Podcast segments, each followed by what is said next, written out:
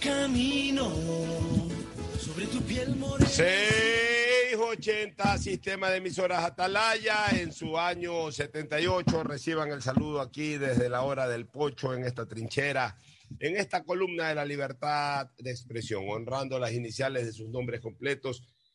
SEA, sistema de emisoras Atalaya, radioseria, emotiva, altiva. Por eso Atalaya cada día más líder, una potencia en radio y un nombre que ha hecho historia, pero que todos los días hace presente y proyecta futuro en el Dial de los Ecuatorianos. Este es su programa matinal, La Hora del Pocho del sistema de emisoras Atalaya, de este 18, como Pocho, 18, 18 de octubre del año 2022. Aquí estamos junto a ustedes con nuestros contertulios los martes, Fernando Edmundo Flores Marín Farfloma y Ricardo Ron Vélez, Don Richard para tratar diferentes temas en el ámbito político, social, de seguridad y también, por supuesto, en nuestro segmento deportivo, eh, cuando ya eh, incluso hay una última novedad a nivel de la Liga Pro Serie A, ya se conoce el segundo descendido, que es el mm. ídolo del fútbol ambateño, el Macará de Ambato, ayer perdió 3 a 1, el partido que no podía perder, clásico, y encima que le cuesta el descenso. Eh, también se hubiese complicado si es que aún ganando, porque el Cumbayá también ganó de visitante a este 9 de octubre, que terminó siendo un fiasco realmente. Qué pésima campaña de 9 de octubre, a pesar de que se reforzó, aparentemente tenía una buena plantilla para la segunda etapa, pero fue peor la segunda etapa que la primera. Increíble. Y lo de Macará, pues, eh, con el triunfo del Cumbayá, pero si ayer ganaba Macará, de alguna manera le metía presión a técnico universitario en el último partido. Pero ya con los resultados que se dieron, quedó matemáticamente sentenciado el descenso del Macará. Por lo tanto, hay partidos de mero trámite el próximo fin de semana. La mayoría son de mero trámite. El más importante de todos es Aucas contra Gualaceo, porque define ya la clasificación del Aucas a la final, que está casi consumada, pero falta ese poquitito, ese empujoncito final, ese 5% que yo he señalado porcentualmente que falta para la clasificación. Bueno, la da ese partido. En razón de ese partido, coge importancia o no el choque entre Delfín y Católica en el Hokkaido. Y hay un par de partidos más, este, el que juega el Deportivo Cuenca y el que juega Orense con Guayaquil City, porque ahí están disputando alguna opción de, Copa Sudamericana, pero hay cuatro partidos que son de absoluto trámite. Melec Técnico Universitario ya es un partido de absoluto trámite, Melec está en la Copa Sudamericana y Técnico Universitario está salvado. Barcelona, Cumbayá es de mero trámite en Quito, Cumbayá está salvado y Barcelona está en la final. El otro partido que es de mero trámite es el de Independiente del Valle, que recibe al descendido 9 de octubre. Partido de mero trámite porque Independiente está en la Libertadores, ya no puede ir a la final y 9 de octubre está descendido. Y hay un cuarto partido que ya lo voy a recordar justamente hoy día. Hoy día este, había puesto yo esos partidos. Aquí están. Los partidos son Cumbaya Barcelona de trámite, Melec Técnico de trámite, Independiente de octubre de trámite y Macará Liga de Quito también de trámite, porque Liga ya está en la Sudamericana, que es lo máximo que puede optar, y el Macará ya está descendido. Son partidos de absoluto mero trámite, como para que jueguen los juveniles en prácticamente todos esos equipos eh, durante esta última jornada. En fin, vamos a saludar con Fernando Edmundo Flores, Marín Ferfloma, y luego con Ricardo Ron Vélez, Don Richard, para las diferentes temáticas del quehacer eh, nacional. El presidente de la República acaba de informar de que eh, se ha dado la graduación de 1.500 policías, ya vamos a conocer en detalle la nota, 1.500 policías ahí que se sumarían a la labor policial. Pero en todo caso, pues primero el saludo de Fernando Mundo Flores Marín Ferfloma al país. Fernando, muy buenos días. Eh, buenos días con todo, buenos días Pocho, buenos días eh, Ricardo. Sí, has hecho una rápida reseña de lo que queda por jugarse en la última fecha de la Liga, de la Liga Pro. Estaba revisando un poco dado el enojo de, de Rescalvo por las preguntas que le habían hecho sobre su ciclo en MLE, pues yo se lo digo, ¿no? Octavo, octavo, quinto, segundo y sexto. Esos son los resultados que él ha obtenido en, en los torneos de la Liga Pro desde que se hizo cargo del club Sport Emelec. Eh, en cuanto a lo de los 1.500 policías que son, que se gradúan, es decir, se incorporan ya a la fuerza policial, el ministro en su momento indicó que entraban o ingresaban a fines de octubre 1.800 cadetes que para abril ya se incorporarían a la Pero policía. ahora se están incorporando 1.500. Sí, ahora ya vamos a, leer la, 1.500, sí. vamos a leer la noticia que la genera el propio presidente de la República. Solamente una cosita sobre el tema de Rescalvo este, Ferfloma. Yo estuve escuchando la polémica que tuvo con este muchacho Ujú. Patricio Javier Díaz. Muy respetuoso el periodista. Sí, sí, yo no vi en ningún momento nada raro ni nada Muy incómodo en la película. nada en la Primero le pregunta. dijo si va a seguir en el MLE. Esa es la pregunta que se hace todo el mundo. O sea, se la está diciendo diplomáticamente, porque la pregunta es cuándo te vas de MLE. El que le diga, usted está viendo si que, cómo está su continuidad, es una manera diplomática de decirle lo que la gente. A ver, la pregunta es, ¿cuándo te vas de MLE? La lo que- pregunta y lo que la hincha, y, y- y lo, y lo que los hinchas del MLE hoy le preguntan es, ¿cuándo te largas? La, la pregunta del periodista fue, ¿usted va a seguir en MLE hasta que se tiene su contrato o se va a ir ahora? Básicamente, eso fue lo que trató de preguntar el periodista, O que sea, es algo lógico, Ante que la toda la hinchada se está preguntando. Se la sacó agresivamente, porque este hombre es agresivo para contestar. No, cambia, háblame de fútbol, no de fútbol. Ok, vamos hablando de fútbol. Usted dice que su equipo ha tenido buen acercamiento ofensivo en este partido. ¿Puede recordarnos cuáles fueron esos acercamientos Sí, ¿cu- ofensivos? ¿cuál, ¿Cuánto hubo? ¿En uno? Eh, No, que sí, que no, y se largó. ¿Sabes que Encima es un malcriado. Encima es un malcriado. O sea, encima de que mal técnico, un malcriado, no es un caballero. Y ojo con una cosa, y de una ¿ah? Departamento de Relaciones Públicas del Emelec, déjense, de- déjense de alcahueterías. Han vetado a Martín de la Torre por alguna pregunta así incómoda para Rescalvo, lo han vetado. Eso me enteré ayer, yo no tenía idea de eso. Déjense de alcahueterías. El Departamento de Relaciones Públicas no es una fuerza de choque de los directores técnicos de turno. El compromiso del Departamento de Relaciones Públicas de un club es básicamente mantener una buena relación y coordinar el trabajo de los medios de comunicación, no andar vetando medios de comunicación o periodistas por preguntas incómodas a un dirigente o a un entrenador. ¿Qué les pasa? Majaderos. Majadero el técnico y majadero el, el que encabeza también, que ni sé su nombre, el que encabeza el Departamento de Relaciones Públicas del Emelec. Par de majaderos.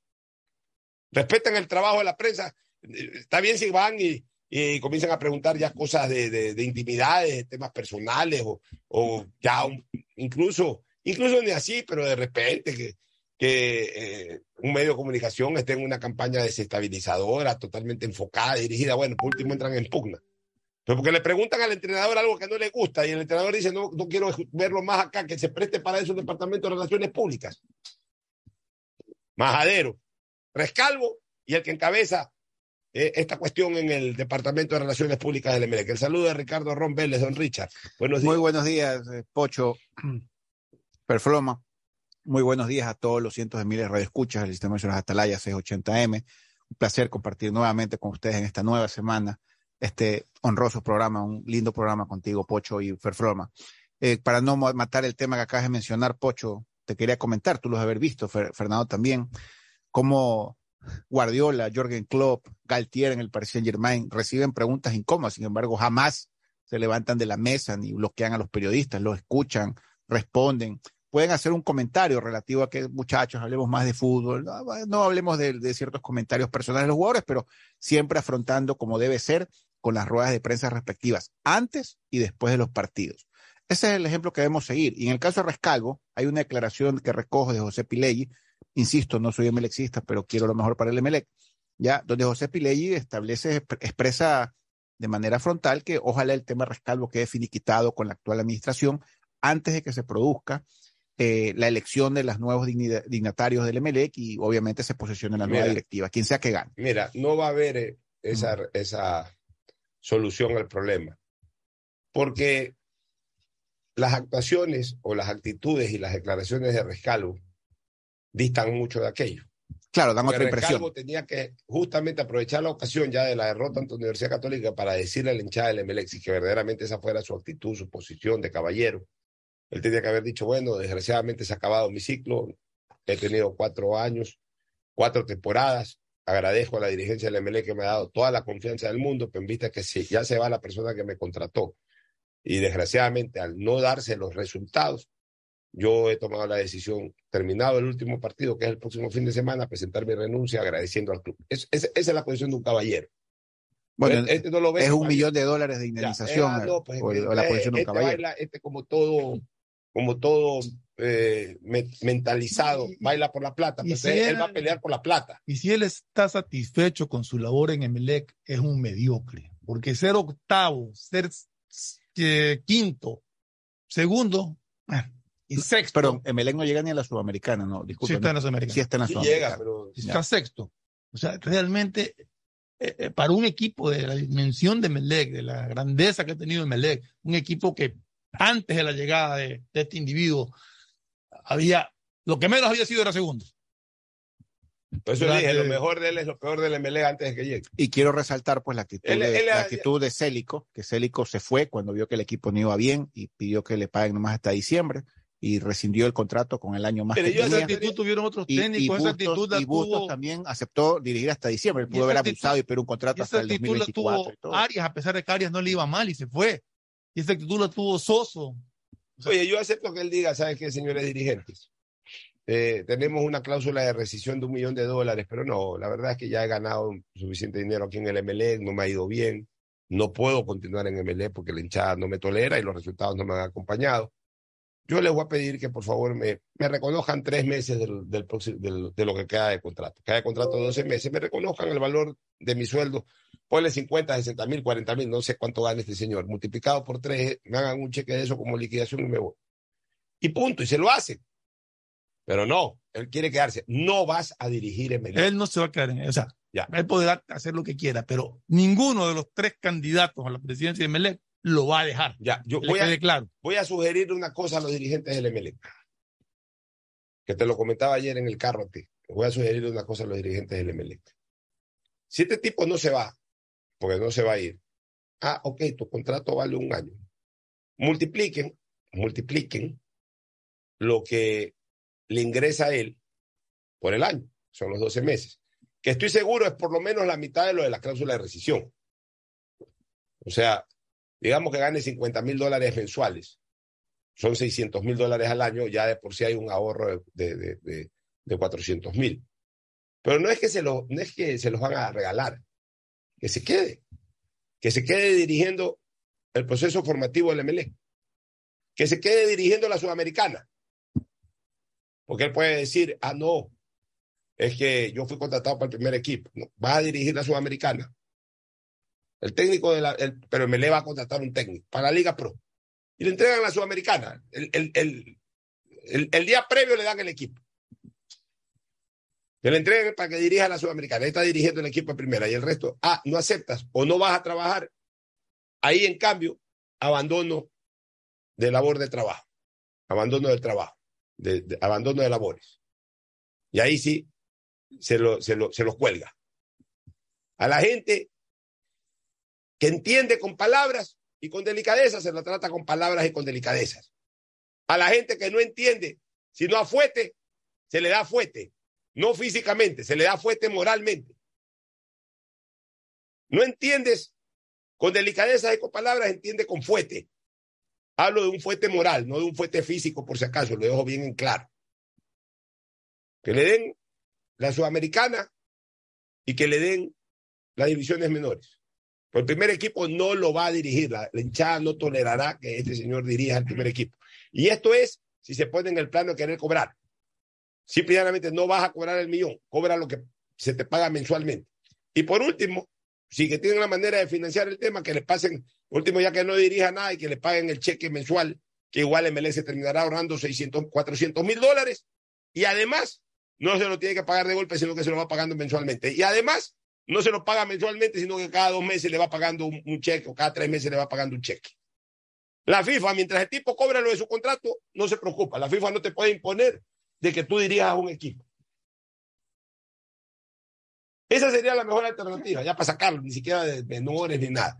Que le paguen mensualmente su valor, enero que lo cobre en marzo, febrero que lo cobre en mayo. Y así se le va pagando. Y mientras se le pague, no podrá dirigir a ningún otro equipo. Y mientras se le pague, no podrá dirigir en ningún otro equipo. Como nadie lo va a contratar, él va a estar a vaca ese año. Ok, que esté a vaca ese año. Digamos que el lunar que ensucia de alguna y manera. no se podrá ir del país porque sería abandono del trabajo. Claro. Exacto. Se lo tiene aquí. Aquí estás. Aunque sea, se lo, se lo pone ahí de, de asesor de alguna Eh, alguna cosa se Ya. un cargo. Y ese sí, no, si finalmente ese es el arreglo o esa es la solución, no dejará de ser una mancha en la brillante trayectoria de Nasif Nemi. Por eso es que Nasif tiene que tratar de arreglar. Él lo dejó, Sería lo ideal que lo sacar. Neme lo deje arreglado. así es. Pero también que entienda Nasif, y hay que decírselo, Fernando, que esa va a ser una mancha en su labor. Porque la gente- Claro. La gente tiene que, eh, tiene que entender de que por más que ha sido brillante, porque mira que yo digo, es brillante la labor de Nasif Neme, esa es una mancha que él la puede lavar en este momento. O sea, Nasif también tiene que aprender a, a reconocer errores, pues no todo puede ser virtudes. O sea, si Nasif no reconoce que lo de rescalvo es un error, entonces Nasif también anda, anda desorbitado. Sí, con todo el cariño y respeto que yo le tengo a Nasif Neme. Pero si él no reconoce que lo de rescalvo es un error, entonces él anda desorbitado. El que reconozca que es un error y que trate de subsanar ese error. Ahora, y si este rescalvo no le quiere dar paso a un pedido de Neme, que Nasif tenga la frontalidad de decir, he hablado con este señor, este señor no se quiere ir. Ya, bueno, por último, ya Neme lo intentó. Pero cuidado, queda como que Neme ni siquiera lo intenta. Y entonces ahí pasa a ser corresponsable de la estancia de este fulano más allá del último partido. Veremos a ver qué sucede. Bueno, vamos con temas políticos, mi querido este, Ricardo Ron Vélez. Mira, el presidente de la República dice lo siguiente, o informa lo siguiente. Hoy se integran a la policía 1.564 jóvenes para fortalecer la lucha contra el crimen organizado.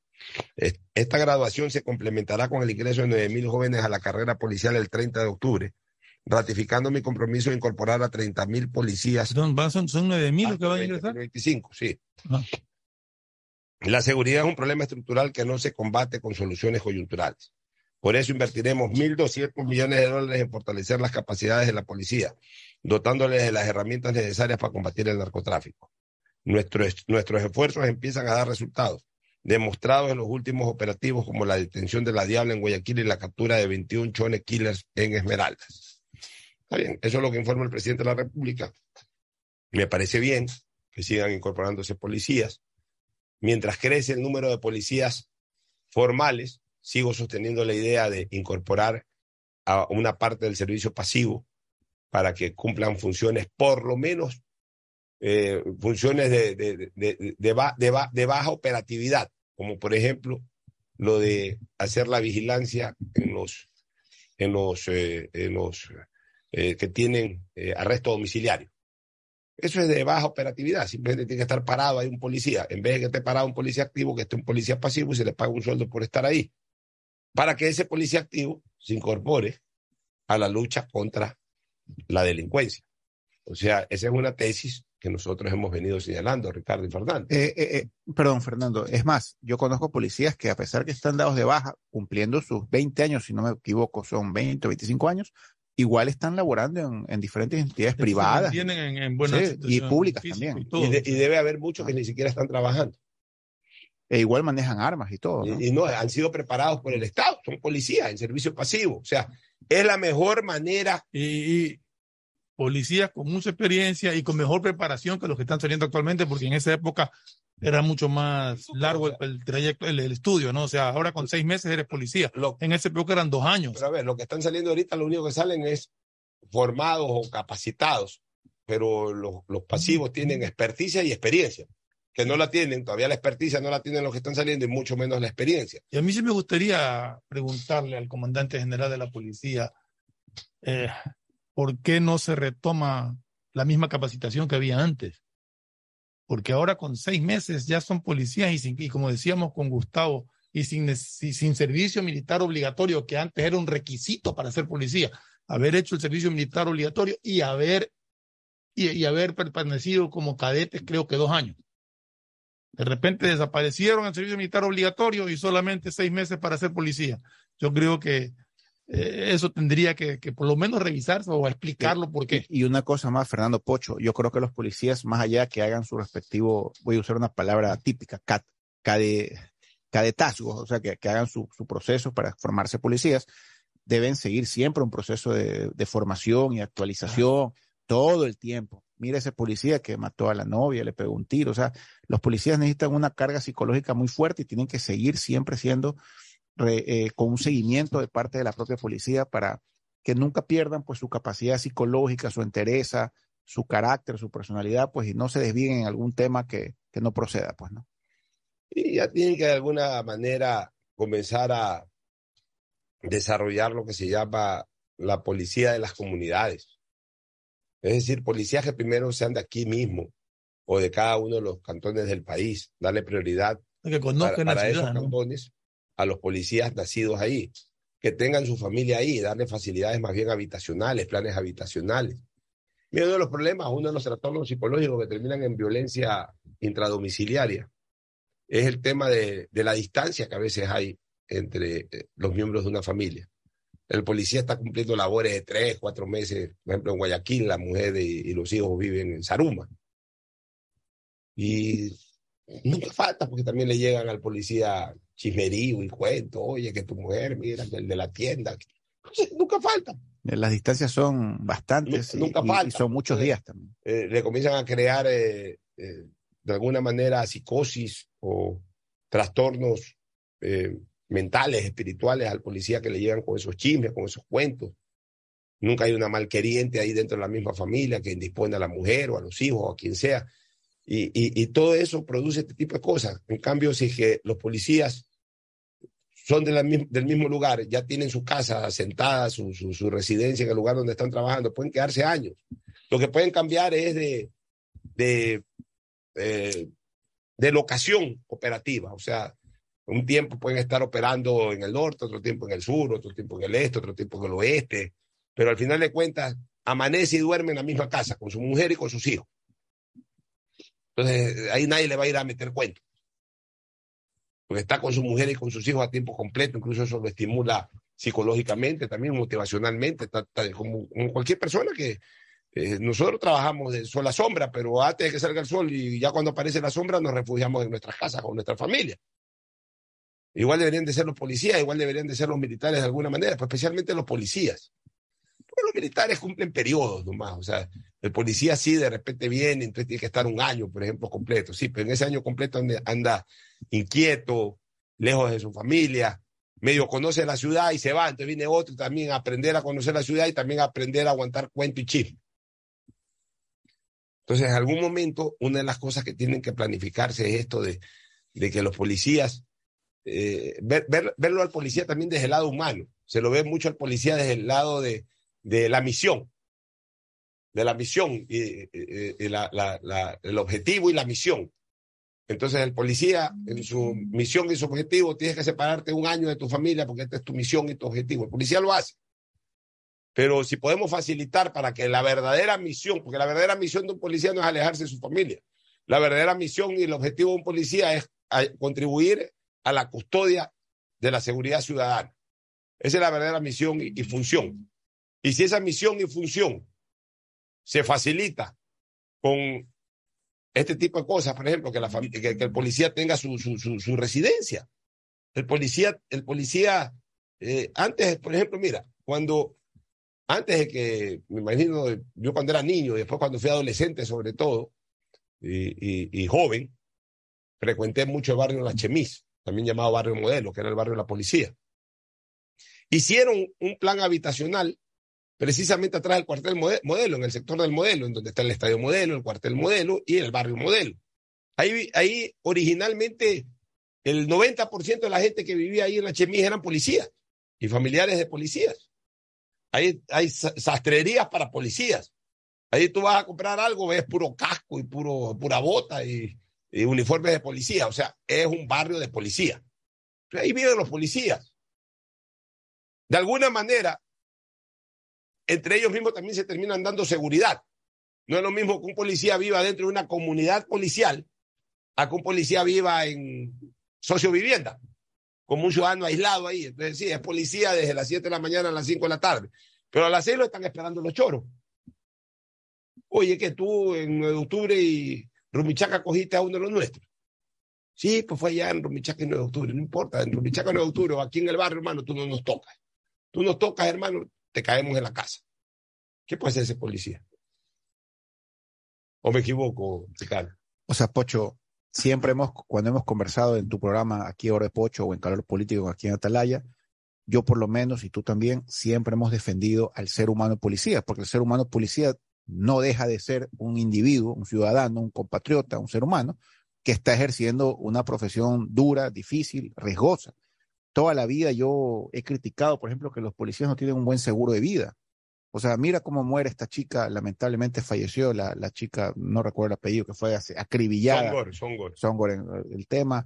Eh, los policías que mueren en ejercicio de, de la defensa de los ciudadanos, ni siquiera tienen un seguro de vida, Pocho. Seguro de vida que garantice que sus hijos menores de edad o su mujer te, tengan la, la, el dinero suficiente para poder culminar sus estudios y, y, crecer. Eso es lastimoso. Mira cómo se les roban 900 millones al ISPOL y ayer que había la audiencia especulado, un abogado de todos los involucrados le dio COVID y piden suspensión de la audiencia y la han puesto para el 9 de enero, o sea, tres meses después. O sea, yo veo la desesperación del director general de la policía, del ISPOL, eh, coronel Renato González, que sale indignado de ver cómo se instala la audiencia especulado para tratar de, sancionar a toda esta gente que se robaron 900 millones de dólares a la policía. Y viene un individuo con COVID y la jueza suspende la audiencia y señala nueva fecha para el 9 de enero. O sea, y esta audiencia que se iba a hacer ayer, 17 de octubre, fue señalada hace tres meses también. Entonces, ¿qué puede sentir un ser humano policía cuando ve esta situación? Que se roban 900 millones de dólares y la justicia dilata vergonzosamente ya seis meses la respectiva audiencia para tratar de avanzar en el proceso de sanción y proceso punitivo contra los culpables. ¿Qué puede esperar? Que matan a un individuo y no hay un seguro de vida contratado para que respondan por los hijos menores de edad. Mira, no hay nada. No hay, o sea, es vergonzoso. Pues, no hay nada de eso, Ricardo y Fernando, pero lo, lo, peor de todo, mira, yo ayer ya inicié una, una especie de cuenta, no es cuenta regresiva, sino más bien cuenta ascendente. Mi cuenta regresiva es 30, 29, 28, 27. Acá yo voy en ascendente, 1, 2, 3, día 1, día 2, día 3. No voy a dedicarme toda la vida a eso, pero por lo menos una semana sí lo voy a hacer. Ayer ya fue el día 1 en que no hay explicaciones sobre por qué la oficial Songor, Songor es el apellido de Songor, sí. eh, la razón por la cual la estaba sola. La Songor estaba sola. O sea, yo lo único que quiero saber es quién dio la disposición. O sea, estoy seguro que no la dio el presidente de la República, estoy seguro que no la dio el comandante Salinas, ni siquiera creo que la dio el comandante Sara. Porque eso no es un tema del comandante Sara. Ni menos de Salinas y peor del presidente de la República. Ese es un la... tema de, de, un teniente, de un. De no, la, la pregunta que yo me hago es: tiene que haber un reglamento que establezca cuántas personas deben de estar en un CTU. ¿Cuántas personas pueden, cuántos guardias deben de haber? Yo no creo que, que dentro de eso se pueda establecer que sea una sola. Como o sea, decíamos, yo creo que un policía nunca debe andar solo. En todas partes los policías siempre van dos en un carro, siempre tiene que ir acompañado con un compañero. Fernando, yo estoy de acuerdo y, contigo. Y en un CPU como el de socio vivienda, por lo menos tiene que haber cuatro policías, pues, porque andan, actúan en banda. UPC. UPC, UPC perdón. UPC. Yo sí decía CPU, CPU. Ya, UPC, ya, bueno. Unidad de Policía Comunitaria. Ya, yo estoy de acuerdo contigo, o sea, es imposible que un, un UPC solamente se destine a un policía. Eso es imposible. Digamos que dos como mínimo el que está aquí en la esquina, que aquí esta es una zona que igual ya, aquí tampoco es que, eh, digamos, hay bala todos los días. Aquí, en la esquina. Hasta, hasta Pocho, porque pasa algo, llaman a un policía, ya le dice al otro, bueno, quédate aquí que yo voy a ver. Pero en el UPC del infierno, pues así lo he denominado yo ese UPC, el UPC del infierno, el de socio vivienda, nueva prosperina. Ese es el que acaba de entrar el ejército. Que acaba de entrar como, el para, ejército. como para invadir un país ahí a vivienda, ¿no? O sea, en donde está la mata de las matas de la delincuencia, el crimen organizado, el sicariato, en donde digamos que es el camerino de los sicarios. Que pongan una persona, no importa el género, una persona. Porque ten la seguridad que si era un joven de estos que recién está saliendo o que salió hace tres meses y lo ponían, también lo mataban. A cualquier policía que hubieran puesto ahí solo lo Y si hubieran matado. ponían ahí a, chica, que, al, al, ¿cómo es? Al, Al Rambo. a Rambo, ¿cómo se llamaba el famoso, el policía de, de Batman? Eh, ya ni me acuerdo ahorita el, el famoso policía de Batman, o no importa. Al policía. Gordo. Ah. Comandante yo, Gordon. el comandante Gordon, el sargento ahí en Isaí, que le gusta ver esa serie. Jim Gordon. Jim Gordon. Hubiesen puesto a quien eh, determinaran. No importa, así hubiese estado el general Zárate. También nos mataban. Ya lo quiero ver a O- Fausto o a- Benítez o ahí solito, general- pues a ver si se queda de Fausto Benítez. Salinas, cualquier persona vestida de policía solo, ahí era blanco de balas. Y en el caso de mujeres, incluso hasta blanco de violación. O sea, mandar sola a una persona es un crimen. Es un crimen. O sea, por eso yo quiero saber quién dispuso que vaya una sola persona. Porque mira, ya me cansé de escuchar pésames. Y pésame, y dan pésame, y sale, bueno, el presidente de la República da su pésame, y sale el comandante general de la policía y da su pésame. Ya dio su pésame y hasta pidió disculpas por el tema de, de- la abogada Bernal. Y salen acá y dan pésame, y ya estamos cansados de ver esas fotos este, con, con, eh, despidiendo policías. Policías que mueren, perdónenme, mueren inoficiosamente. Y estas unidades. Porque no es que muera un policía, a ver, no, y ni siquiera tienen un armamento para defenderse, porque a lo mucho tendrán una pistolita que a ver si Oye, funciona. porque, porque escúchame, Fernando, cuando murió el, el- el capitán Fausto Miño, Fausto era el nombre, no, no, Miño, Fausto Miño es el cantante, pero era apellido Miño, Niño, el capitán Niño. el capitán Miño, no recuerdo el nombre en este momento, que había sido incluso medalla de oro en tiro al blanco Tiro blanco. en, en los, panameric- en los panamericanos de un enfrentamiento de. Ya, él era capitán de la de policía banco, ¿no? en el gobierno de León Febres Cordero y en un enfrentamiento con los Alfaro Vive a fuego cruzado le impactó una bala y lo mató. Bueno, pero está peleando con una brigada contra delincuentes, pierde su vida en un combate, da mucha pena, da mucha tristeza, siempre es uno de los ejemplos emblemáticos para recordarle a la gente lo que era Alfaro Vive, que después los transformaron en ministros y hasta les hicieron estatuas porque eso, eso no recuerdan estas bestias, eh, estos ventrílocos de, de- del correísmo, eso no lo recuerdan, eso no, para ellos eso no existe, Entonces, para ellos el mundo comenzó hoy día, o comenzó en mayo del 21 con Guillermo Lazo, comenzó el Ecuador, no, no, no, no, el Ecuador viene años atrás, de años atrás, de décadas atrás, y esos que mataban también policías y secuestraban empresarios y todo, en el gobierno de Correa los hicieron ministros y hasta les pusieron estatuas en algunos lugares. Hay que recordar ese tipo de cosas. Pero bueno, Miño pierde en una guerra, en, una, en un- en el fragor de una batalla, de, un, de, un- de una Un refriega. tiroteo, una de balacera. Ya, ahí muere. Pero que muera una policía como ha muerto ahora. O sea, fue puesta en la parrilla. Fue al sacrificio. Y claro, como re- recuérdate que, que la, la, la, la policía, como los militares, son subordinados. Son obedientes, no deliberantes. Entonces, mañana le digo a Ricardo Ron, oye, Ricardo Ron, Ah, está socio vivienda, hermano, ahí hazme una salida. me dices, no, yo no voy a ir a socio vivienda. No, pero ándate. No, no, hermano, yo no voy. Yo me quedo aquí. Ya, te tengo que decir, ya quédate aquí, Ricardo, tú eres deliberante. Pues si tú eres policía, te digo, Ricardo Ron, sargento Ron, se va a socio vivienda, a socio vivienda mayor. Sí, sí, sí, te vas a socio vivienda. ¿Con quién me voy mayor? Te vas solo, solo mayor. Te vas solo. Allá está bien, a su orden mayor. ¿O no es así? Sí, así Se va, funciona. O sea, no es que ellos pueden decir, eh, no, yo no voy, se van. Entonces, quien da la orden es un criminal. Y, y tú dices, ¿y con qué armamento me voy? No, lleva tu pistolita. Ya. O sea, Quien, quien, quien dispuso eso es un criminal. Es un criminal porque lo mandó, mandó a esta chica al matadero. Entonces, eso de ahí no se hace. Por eso yo sí quiero saber quién dio esa disposición. Porque yo sí quisiera preguntarle a esa persona si fuera un hijo o una hija de esa persona que dio esa disposición, que fuera policía, porque a veces hay padres y los hijos terminan también siendo lo mismo que los padres, en este caso policías, eh, pueden coincidir. Si es que el que dio esa disposición tuviera un hijo o una hija, o digamos no un hijo o una hija, ya, porque a lo mejor es un oficial relativamente joven el que dio la disposición, un hermano policía. ¿Hubiese mandado al hermano en esas condiciones? No lo hubiese mandado al hermano nunca. pero hubiese mandado al pana, ya, al, otro policía que no es familiar, nada, pues su amigo, su compañero, Pero yo hubiese- insisto, pero, pero Pocho, lo hubiese mandado, no lo manda. yo insisto, eso tiene que estar regulado. Y si no está regulado, también es un error.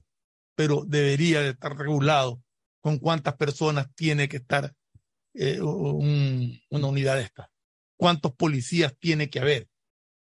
Y dependiendo del sector, un número mayor. Y no solo eso, Fernando, también lo hemos conversado aquí, la importancia de que las unidades de policía comunitaria estén mejor equipadas, con Ah, no, cámaras. aparte de eso, pues, no o sea, con calabozos. No O hay sea, calabozo, no hay nada. Por último, si ahí hay uno o dos policías solos, que tengan la certeza de que no va a ser fácil atacarlos, pues, y van a tener cierta defensa, ¿no?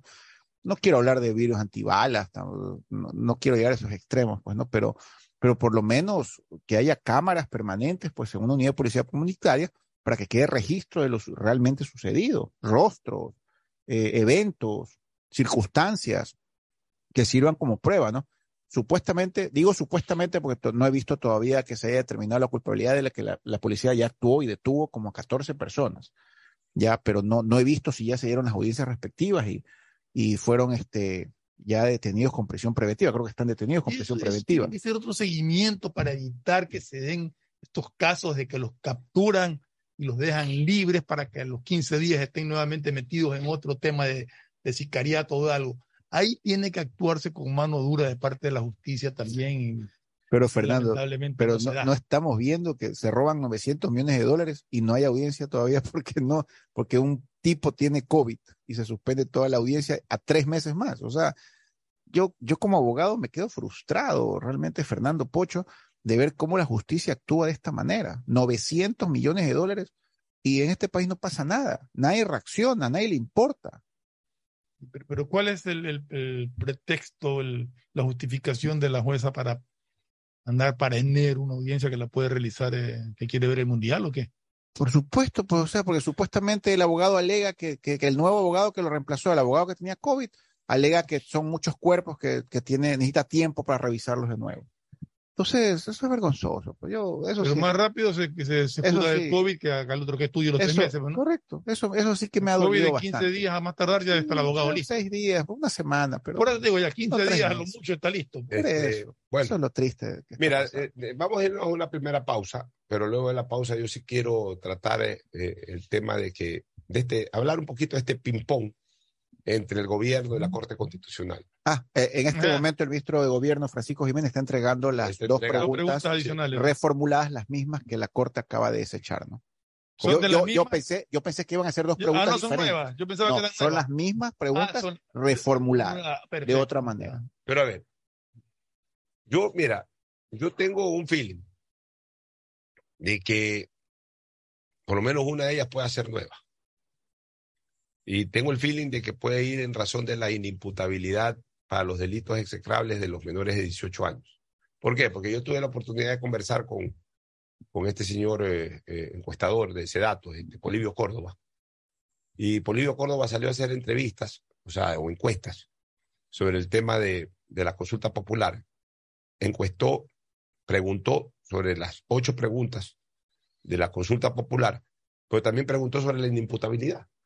Entonces, si preguntó sobre la inimputabilidad es porque seguramente esa y preguntó un par de cosas más, pues seguramente le han de haber dicho, ¿sabes qué? De una vez sondea a ver cómo estamos con el tema de la inimputabilidad. Pues tú ya tienes la información exacta. Sí, eh, el, el ministro de Gobierno ha dado una rueda de prensa afuera de la Corte Constitucional y ha entregado dos preguntas que son las reformuladas de las que la Corte desechó, que consideró que no procedía a consulta popular, pero además advirtió que en los próximos días va a presentar dos o tres preguntas más. Entonces, O sea, están ya. ya, están corrigiendo la primera pregunta y luego presentarán nuevas. eh, Correcto. Yo te hago una pregunta, Fernando. Siempre decimos que esas dos preguntas eran muy importantes para el gobierno, muy importantes para el gobierno. Ya, pero a ver, yo te hago una pregunta. Es que esas son las cosas que yo veo que a veces están jugando a la piñata, como quien dice. O sea, como jugábamos antes, cuando íbamos a nuestras matinés infantiles, nos ponían una piñata, o sea, lo que se llamaba hoy encantada. Nos vendaban los ojos y nos daban un palo, un palo de escoba, y, le dábamos. A veces le pegábamos, a veces no le pegábamos, porque no veíamos. Eh, lo que se llama palo a ciegas. Me da la impresión de que a veces se está jugando en ese sentido. ¿Por qué? Porque ¿En base a qué es la reformulación? Si ha habido la posibilidad de contactar ahora a los magistrados de la Corte Constitucional para que más o menos digan cómo quisieran que se les haga la pregunta en ese sentido, bien lo pudieron haber hecho antes de presentar por primera vez el paquete de preguntas. Lo hablamos, Pocho. Ya, lo hablamos. Una reunión formal. Yo no sé si ahora lo hayan hecho. Yo no sé si sale a criterio del doctor Pozo, del propio Pancho Jiménez o de quien sea, de los asesores jurídicos de la presidencia, vamos reformulando. Pues a mí lo que me da la impresión es que lo que la Corte Constitucional ya objetó es el fondo y no la forma. O sea, te pongo un ejemplo, a ver, lo, lo cojo acá a Fernando Flores y le digo, A ver, Fernando Flores, yo apruebo los colores de Melé. Que viene Fernando Flores y me dice, camiseta azul con blanco. Y le digo, no puede ser azul con blanco. Entonces viene y me dice, no, entonces es blanco con azul. Yo ya te dije que no puede ser azul y blanco. Bueno, eh, fondo azul con franja horizontal blanca. No puede ser azul y blanco. Se me puede reformular diez veces la, la, la, la pregunta, pero diez veces te voy a contestar lo mismo porque el tema es el fondo. Yo pienso exactamente igual que tú como abogado, Pocho. Sí, pues entonces, No veo por dónde puedan ¿por dónde pueden cambiar? eludir o evadir. tema a la Corte. Ni de léxico, ni de, ni de redacción. Es un tema de fondo. El que la Corte Constitucional ha dicho es que no le puede dar Pero- chance a las Fuerzas Armadas porque eso es eh, eh, generar un hiperpresidencialismo. Pero- o sea, ese es el concepto. Equivocado, a mi manera de ver. decir. Pero equivocado, sí, pero eso es lo que piensan estos señores. ¿Por qué crees que les he dado palo a los de la Corte Constitucional? Pero, pero no se van a mover del concepto de fondo, pues Fernando. O sea, ¿cómo, cómo le reformulas lo mismo si ya te han dicho que los de fondo no están de acuerdo? Entonces acá lo que te dicen es, no, no puede ser azul y blanco, ponle plomo y ponle verde. Entonces, si no, si no vas y dices plomo y verde, rojo y, y blanco, y rojo y negro, Habría que ver cómo, está la- habría que ver que qué- sea, te van a decir que no. Sí. habría que ver cómo lo han reformulado, qué es lo que están preguntando ahora para, para poder. Estoy buscando las preguntas, pero no las encuentro, porque recién el, una- el gobierno mandó una convocatoria hoy a las 10, hace unos minutos, para una rueda de prensa, recién Ya, está saliendo. es en que- digo, Habría que, re- que revisarlas, leerlas para poder tener Ya. claro qué Sí, es lo que pero, están pero es haciendo. que en base al criterio medular de la resolución de la Corte, que lo que ellos pretenden y básicamente en eso se afincan para evitar esa pregunta uno como, como enmienda y mandar la reforma parcial, es no aunar al hiperpresidencialismo. Son, las dos preguntas que, que, Ya, que pero observar. hablemos de lo de las Fuerzas Armadas. Criterio absolutamente ridículo por parte de la Corte Constitucional, pero ese es su criterio. Entonces, en ese sentido, ¿qué podrías decir? Este, en estado de excepción te van a decir, pues si ya está en la Constitución en estado de excepción, pero en estado de excepción sin control constitucional, ah, no, no puede ser sin control constitucional, te van a decir. De- No hay manera de darle la vuelta. O sea, esta gente se opone, se opone a que las Fuerzas Armadas, ya lo hicieron la primera vez para el tema de la penitenciaría, ahora lo hacen para las calles. Esta gente piensa, estos activistas ideológicos de la Corte Constitucional piensan que militares es equivalente a que el gobierno asuma un control totalitario y en base a eso imponga condiciones políticas, cuando todos sabemos que ahorita el estado de necesidad no está pensando en temas políticos, sino en temas de seguridad ciudadana. Para ellos les importa un bledo. A ellos les importa un bledo.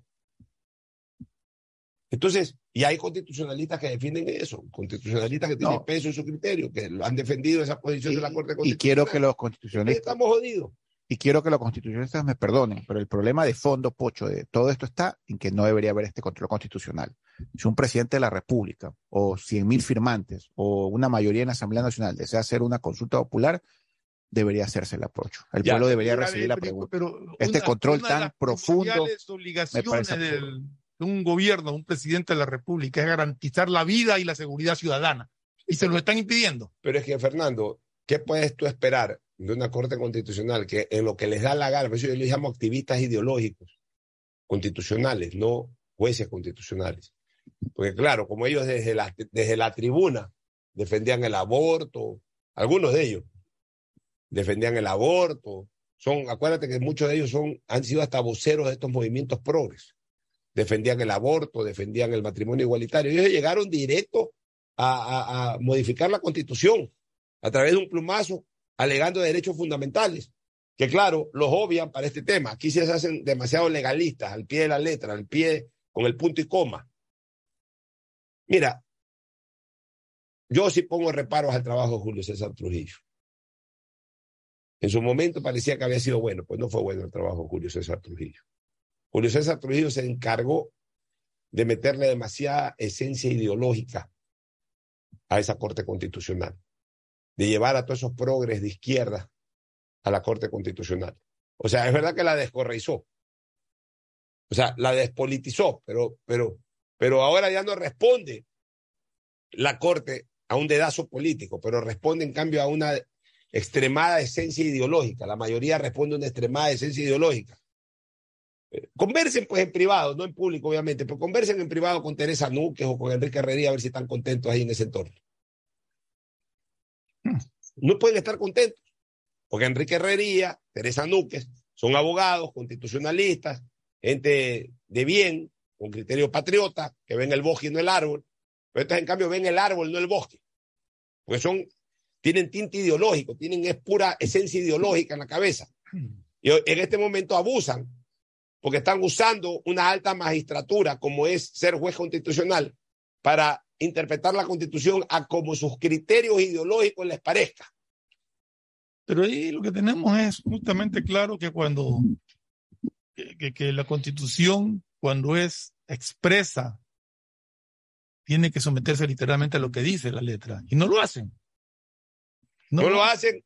No lo hicieron para lo otro que era tremendamente expreso. Y esto, que incluso de forma expresa permitiría una interpretación para que las Fuerzas Armadas puedan participar. Sí, porque habla, habla de, de misión, Misión fundamental, fundamental y no exclusiva. No exclusiva. Pero para estos señores no. Para estos señores eso es incrementar el hiperpresidencialismo. El hiperpresidencialismo hubo en otra época y de otra manera. En el gobierno del que sabemos. Hay un hiperpresidencialismo que dominaba totalmente las Y instituciones. del dicho por él mismo. y dicho por él mismo, él era jefe del Estado, de todas las entidades del, del Estado. Que no se vengan con esas cosas. No, no, o sea, para esta gente, mira, por eso yo ayer puse en un tuit, Olmedo mata a un delincuente, condenado. Songor hace vigilancia, asesinada. El otro señor, eh, eh, Santo Domingo, el policía. Perlaza, enfrenta a una banda de delincuentes, asesinado. O sea, el policía de bien, el policía que persigue un delincuente o, que a riesgo de, de la- de su propia vida va a una caseta de, de- de- de- de seguridad, entre comillas, que ese UPC terminó siendo una pinche caseta, no un UPC, y muere, o un tipo, un policía se da cuenta de un asalto en una gasolinera, actúa y muere. Y nada de esto causa indignación, conmoción, solidaridad en la colectividad. Los malhadados jueces esos, tanto de la primera instancia como de la Corte Provincial de Chimborazo, a ellos no les afecta nada. Ellos están contentísimos con las sentencias contra Olmedo y les importa un bledo la muerte de estos policías. Los señores magistrados de la Corte Constitucional no es con ellos lo que está pasando en el país. Le meten toda la culpa a Lazo. ¿Qué puede hacer Lazo ahí?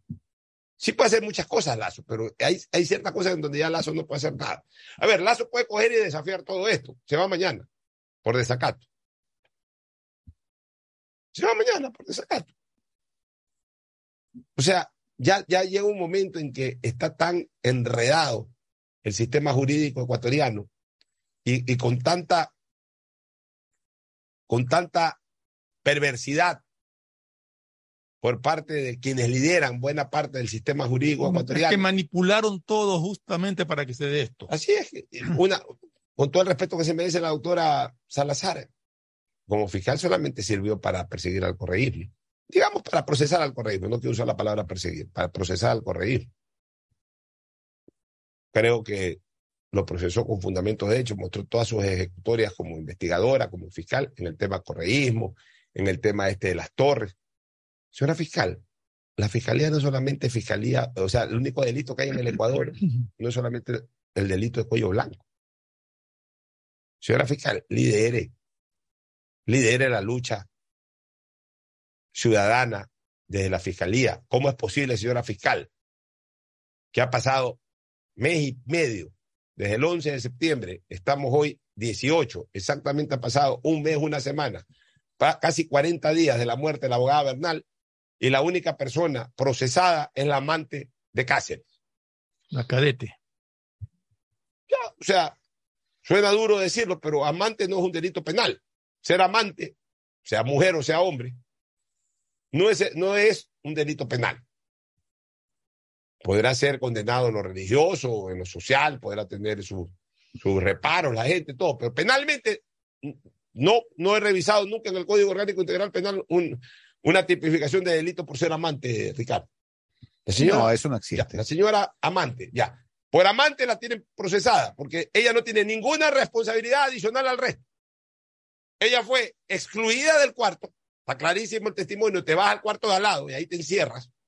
Que escuchó gritos, lo escuchó igual que los otros cadetes, lo escuchó igual que algunos oficiales de policía y se enteró de lo que estaba pasando por sonido, igual que el teniente ese que no hizo nada. ¿Acaso es que la señora esta cadete, que desgraciadamente o por esta situación hay que ponerle ese calificativo, que era la amante de Cáceres. ¿Acaso esta señora estranguló a, a, la, abogada Bernal? ¿O acaso entre esta señora y, el otro maltrataron a la abogada Bernal? ¿Acaso eh, esta señora la estaba agarrando a la señora Bernal mientras el otro le estaba cayendo a golpe o estrangulándola? No, esta señora estaba en un cuarto al lado, está en todos los testimonios. Ni siquiera hay soporte que ayudó a desaparecer el cadáver. No hay soporte. Y ten la seguridad que quienes cargaron el cadáver de Bernal, de la abogada Bernal, en su mayoría fueron hombres. O sea, algunos de los que estaban ahí. Estoy absolutamente seguro que no fue esta abogada. Ah, que esta abogada. Esta abogada no tiene por qué saber dónde se fue el, el Cáceres cadete. por último. Esta cadete. Esta, perdón, esta cadete. Esta cadete no tiene por qué saber dónde se fue Cáceres. O sea, no es encubridora, no fue cómplice, pero, pero hay, hay, hay una... no es autora directa, pues la única procesada. Ella una... simplemente era amante, cometió una infracción disciplinaria como cadete y nada más. Pero, pero ella no es eh, eh, autora de ninguna naturaleza, ni autora directa, ni autora material, ni autora intelectual, ni cómplice. Y también pienso que ni siquiera encubridora. Hay una denuncia contra un teniente que estaba ahí que, que, fue aquel que contestó no hagas nada, deja que esos problemas te metas. Ya. Ese teniente responsable. Ya. Y, y, no hace nada la fiscalía. Y hay argumentos que dicen que la fiscalía dejó, o más que argumentos, testimonios o, o sospecha de que el fiscal de turno dejó que se vaya a Cáceres. Ya, ¿qué hace ahí la señora Diana Salazar? Bueno, la fiscalía desmintió eso, ¿no? Y lo desmintió pregunto, rápidamente. Sí, ya, un comunicado formal. Ya, ok, ya. A ver, no hizo nada el fiscal. El fiscal puede haber hecho más. Que no haya ayudado directamente, pero tampoco hizo nada. El proceso está ahí. La, señora doctora Salazar, como doctora en Derecho Penal, sabe perfectamente, como fiscal sabe que ya hay causales hace rato para pedir vinculación de una serie de gente.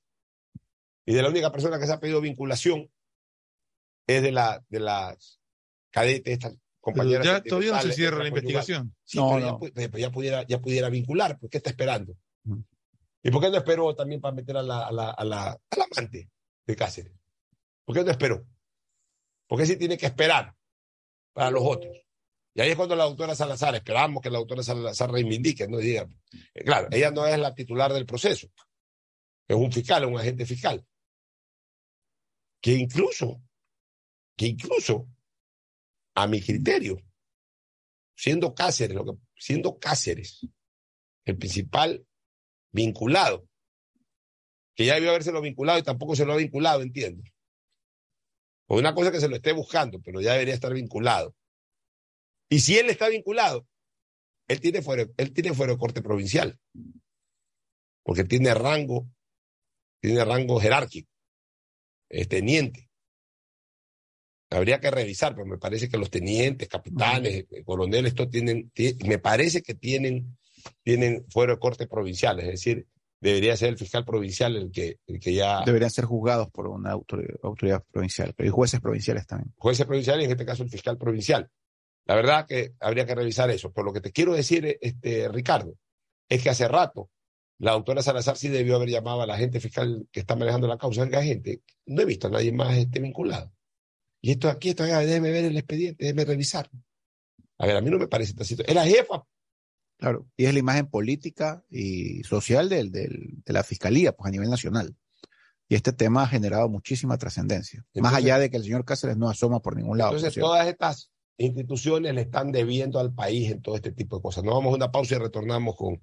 Eh, a ver si es que has encontrado la Ya noticia. están las preguntas aquí. Ya, ya están las preguntas. Entonces, luego de la pausa entramos al análisis de las preguntas que ha presentado hoy el ministro de Gobierno. Ya volvemos. El siguiente es un espacio publicitario apto para todo público. Siga, siga. Señora, espere, no me empuje. Siga, siga. Qué pesadilla más fea. Ojalá existiera un lugar donde no te estén diciendo, siga, siga. Lo mismo que tu banco, pero aquí. ¿Existe un lugar como un banco, pero sin el siga, siga? Lo mismo que tu banco, pero aquí. ¿Y se puede depositar y retirar como en el banco? Tu banco aquí. Lo mismo que tu banco, pero aquí.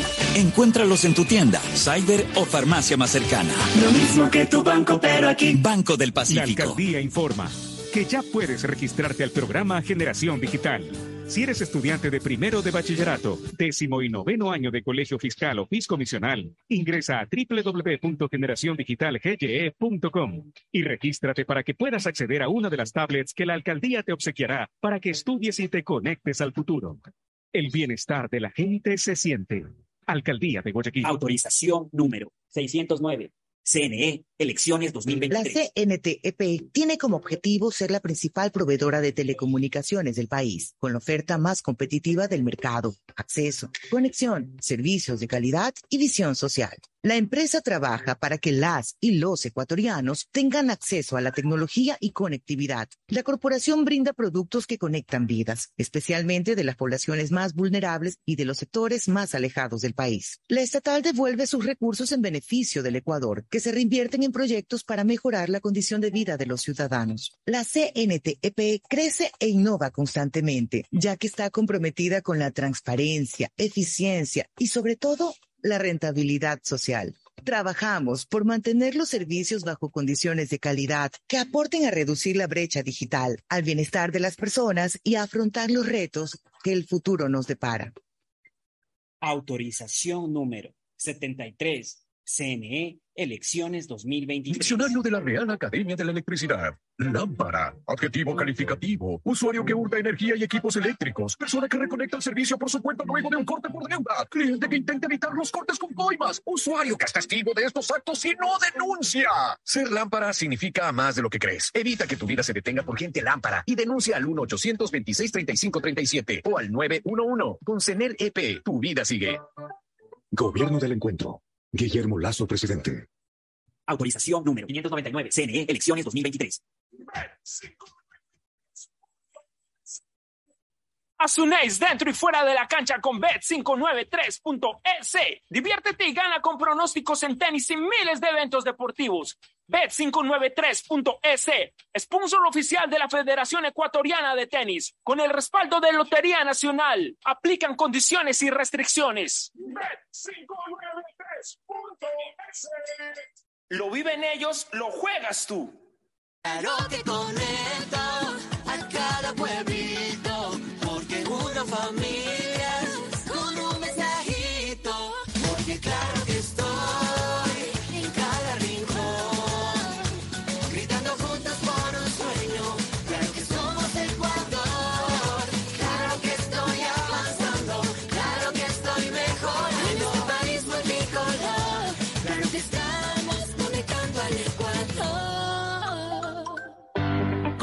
Inmobiliar puedes transformar tus ahorros en una gran inversión. Todos los meses ofertamos un catálogo nacional de lotes, terrenos, casas, departamentos y más. Participa en las subastas públicas de bienes inmuebles y haz realidad todos tus proyectos. Consulta el catálogo y más detalles del proceso llamando a 1-800 Inmobiliar, 1-800-466-624 o visita nuestra página web www.inmobiliariapublica.es.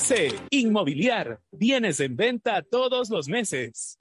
Autorización número 447. CNE, elecciones 2023. Ecuagen, medicamentos genéricos de calidad y confianza a su alcance. Ecuagen, una oportunidad para la salud y la economía familiar. Consuma genéricos Ecuagen. Mole el Fortín te trae un Halloween super espectacular. Sí, del 29 al 31 de octubre visita nuestro Photobooth del terror, ubicado en la planta alta y llévate un video en 360 grados con los personajes más terroríficos. Además, no olvides venir con tu mejor disfraz porque podrás llevarte espectaculares celulares e increíbles premios instantáneos. Recuerda, del 29 al 31 de octubre, la diversión más terrorífica está en Model Fortín. Economarket para Economarket para mí. Economarket siempre pienso en ti.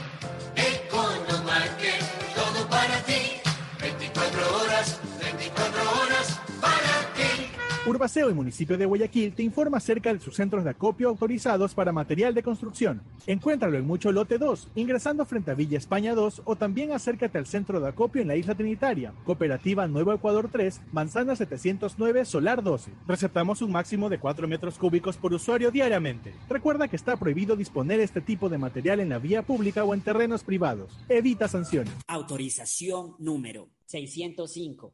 CNE, elecciones 2020. La mejor calidad, mucho más resistente para toda la vida. Son tubos pacíficos. Contamos con una gran variedad de tuberías y accesorios de PVC para uso domiciliario, infraestructura y agrícola, fabricados con materiales más resistentes y duraderos, 100% libre de metales pesados. Tubos Pacífico para toda la vida. Pedagogía, diseño, medicina, arquitectura, comercio, turismo, nutrición, literatura, computación, psicología, trabajo social, electricidad, agronomía, animación digital. La verdad es que tenemos tantas carreras que ofrecerte que no nos alcanzan en esta cuña. Ven a la Feria de Estudios de la UCSG y descúbrelas todas. Te esperamos este 5 de agosto, de 8 a 17 horas, en la avenida Carlos Julio Rosemena, kilómetro 1 y medio. Tenemos muchas sorpresas y beneficios para ti. Universidad Católica de Santiago de Guayaquil. Nuevas historias, nuevos líderes.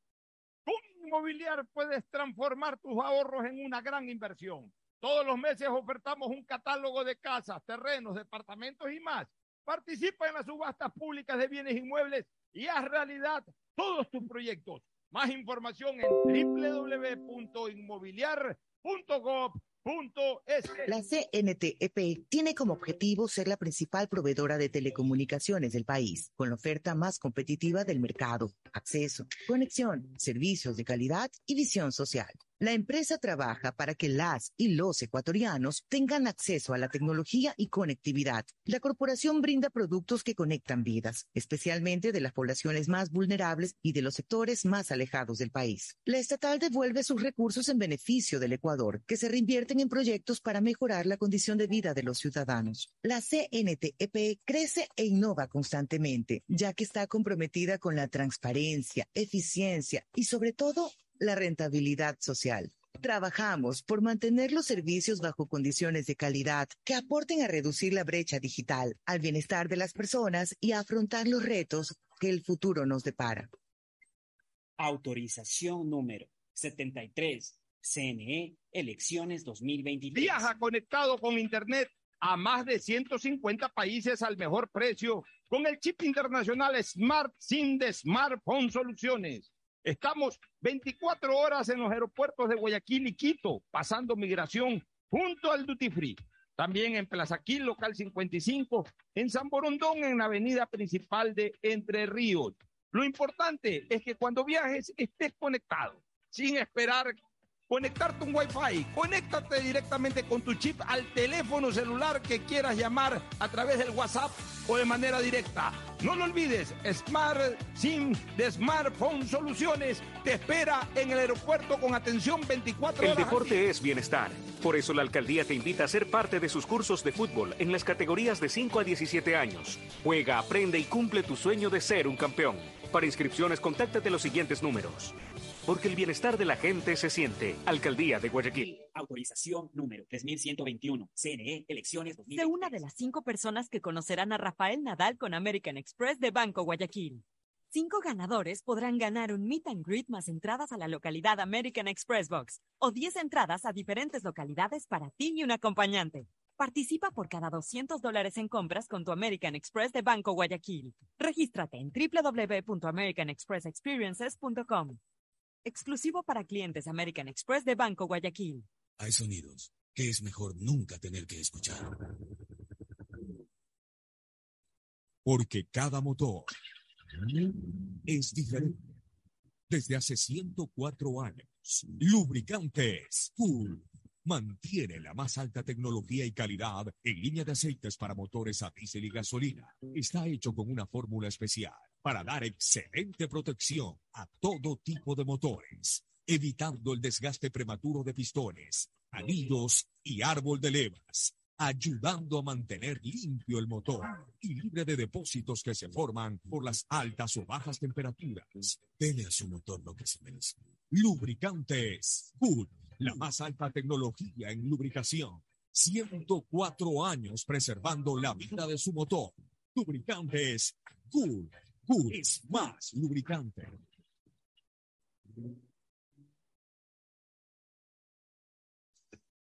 Fin del espacio publicitario. Usted está escuchando un programa de opinión, categoría O, apto para todo público. Muy bien, retornamos. Ya estamos juntos a, mi, mi- a mis contertulios, Fernando Edmundo Flores Marín Ferfloma y Ricardo Ron Vélez, don Richard, para la segunda parte del programa. Ahora sí conozcamos las preguntas, don Richard. Mal te tiene esa gripe, Pocho. Nota. no, no, no me termina de prender todavía, espero que no me prenda. Capaz. Bueno, a ver, este, para resumir, es Fernando Pocho, el gobierno lo que ha es reformulado la pregunta original que ya fue negada por la Corte Constitucional para que sea eh, eh, analizada en original popular sobre el Consejo de sobre el. Consejo de Participación Ciudadana. ¿Ya? Y voy a permitirme, Pocho, leer textualmente las dos preguntas. Primera pregunta. ¿Está usted de acuerdo con eliminar la facultad de designar autoridades que tiene el Consejo de Participación Ciudadana e implementar procesos públicos que garanticen participación ciudadana, meritocracia y escrutinio público, de modo que sea la Asamblea Nacional la que designa a través de estos procesos a las autoridades que actualmente elige el Consejo, enmendando la Constitución? Esa es la primera pregunta. Repetámosla nuevamente. ya. Repito la primera pregunta. ¿Está usted de acuerdo con eliminar la facultad de designar autoridades que tiene el Consejo de Participación Ciudadana e implementar procesos públicos que garanticen participación ciudadana, meritocracia y escrutinio público, de modo que sea la Asamblea Nacional la que designa a través de estos procesos a las autoridades que actualmente elige el Consejo, enmendando la Constitución? ¿En qué cambia? En que antes era el presidente que mandaba las ternas. Correcto. ¿En qué cambia desde el punto de vista estructural de la Constitución?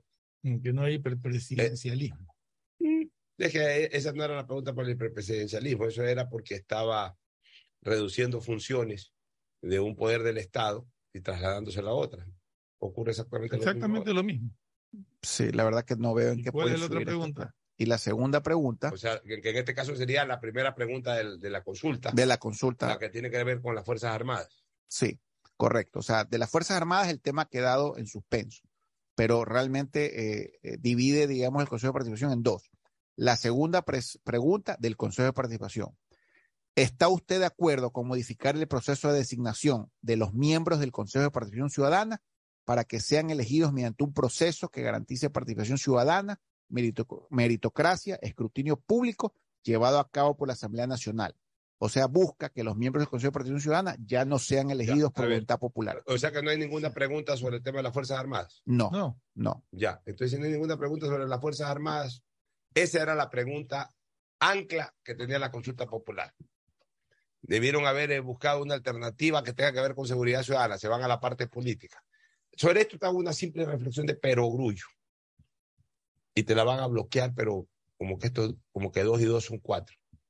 O sea, tú vas a través de esa reforma a quitarle la facultad al pueblo, de elegir. que es el supremo, que es el soberano, A elegir a los vocales del Consejo para de que los elija la asamblea. Que los elija la asamblea, para que, o sea, qué mejor, mira, más allá de que se equivoquen o no, que el pueblo se equivoque o no, pero qué mejor o qué mayor veeduría ciudadana que el propio pueblo. Más allá que ya estamos en proceso y ya están calificados algunos No, es que, candidatos. es que además esta, esta, esta cuestión no afectaría, sino que esto entraría en vigencia, ¿para qué será? Pues el 23, 27, al 27, por allá. Pero Ya, pero, pero insisto, o sea, o desapareces el organismo o no lo desapareces.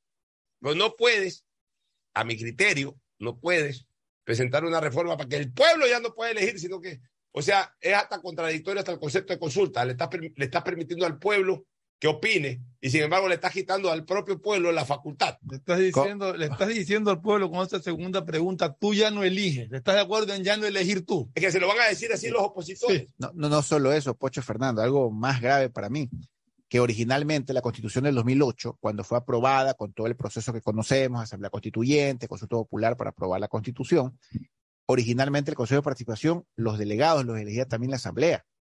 ¿ya? Hubo una reforma que se hizo mediante un proceso en la Asamblea, que fue las reformas que el presidente Correa incluyó, la reelección indefinida, que fueron algunas reformas, entre esas, que los vocales del Consejo de Participación se elijan por eh, votación popular. popular. ¿ya? Entonces, esa reforma que se hizo el Consejo de Participación fue hecha a través de la Asamblea Nacional, no fue hecha en consulta popular.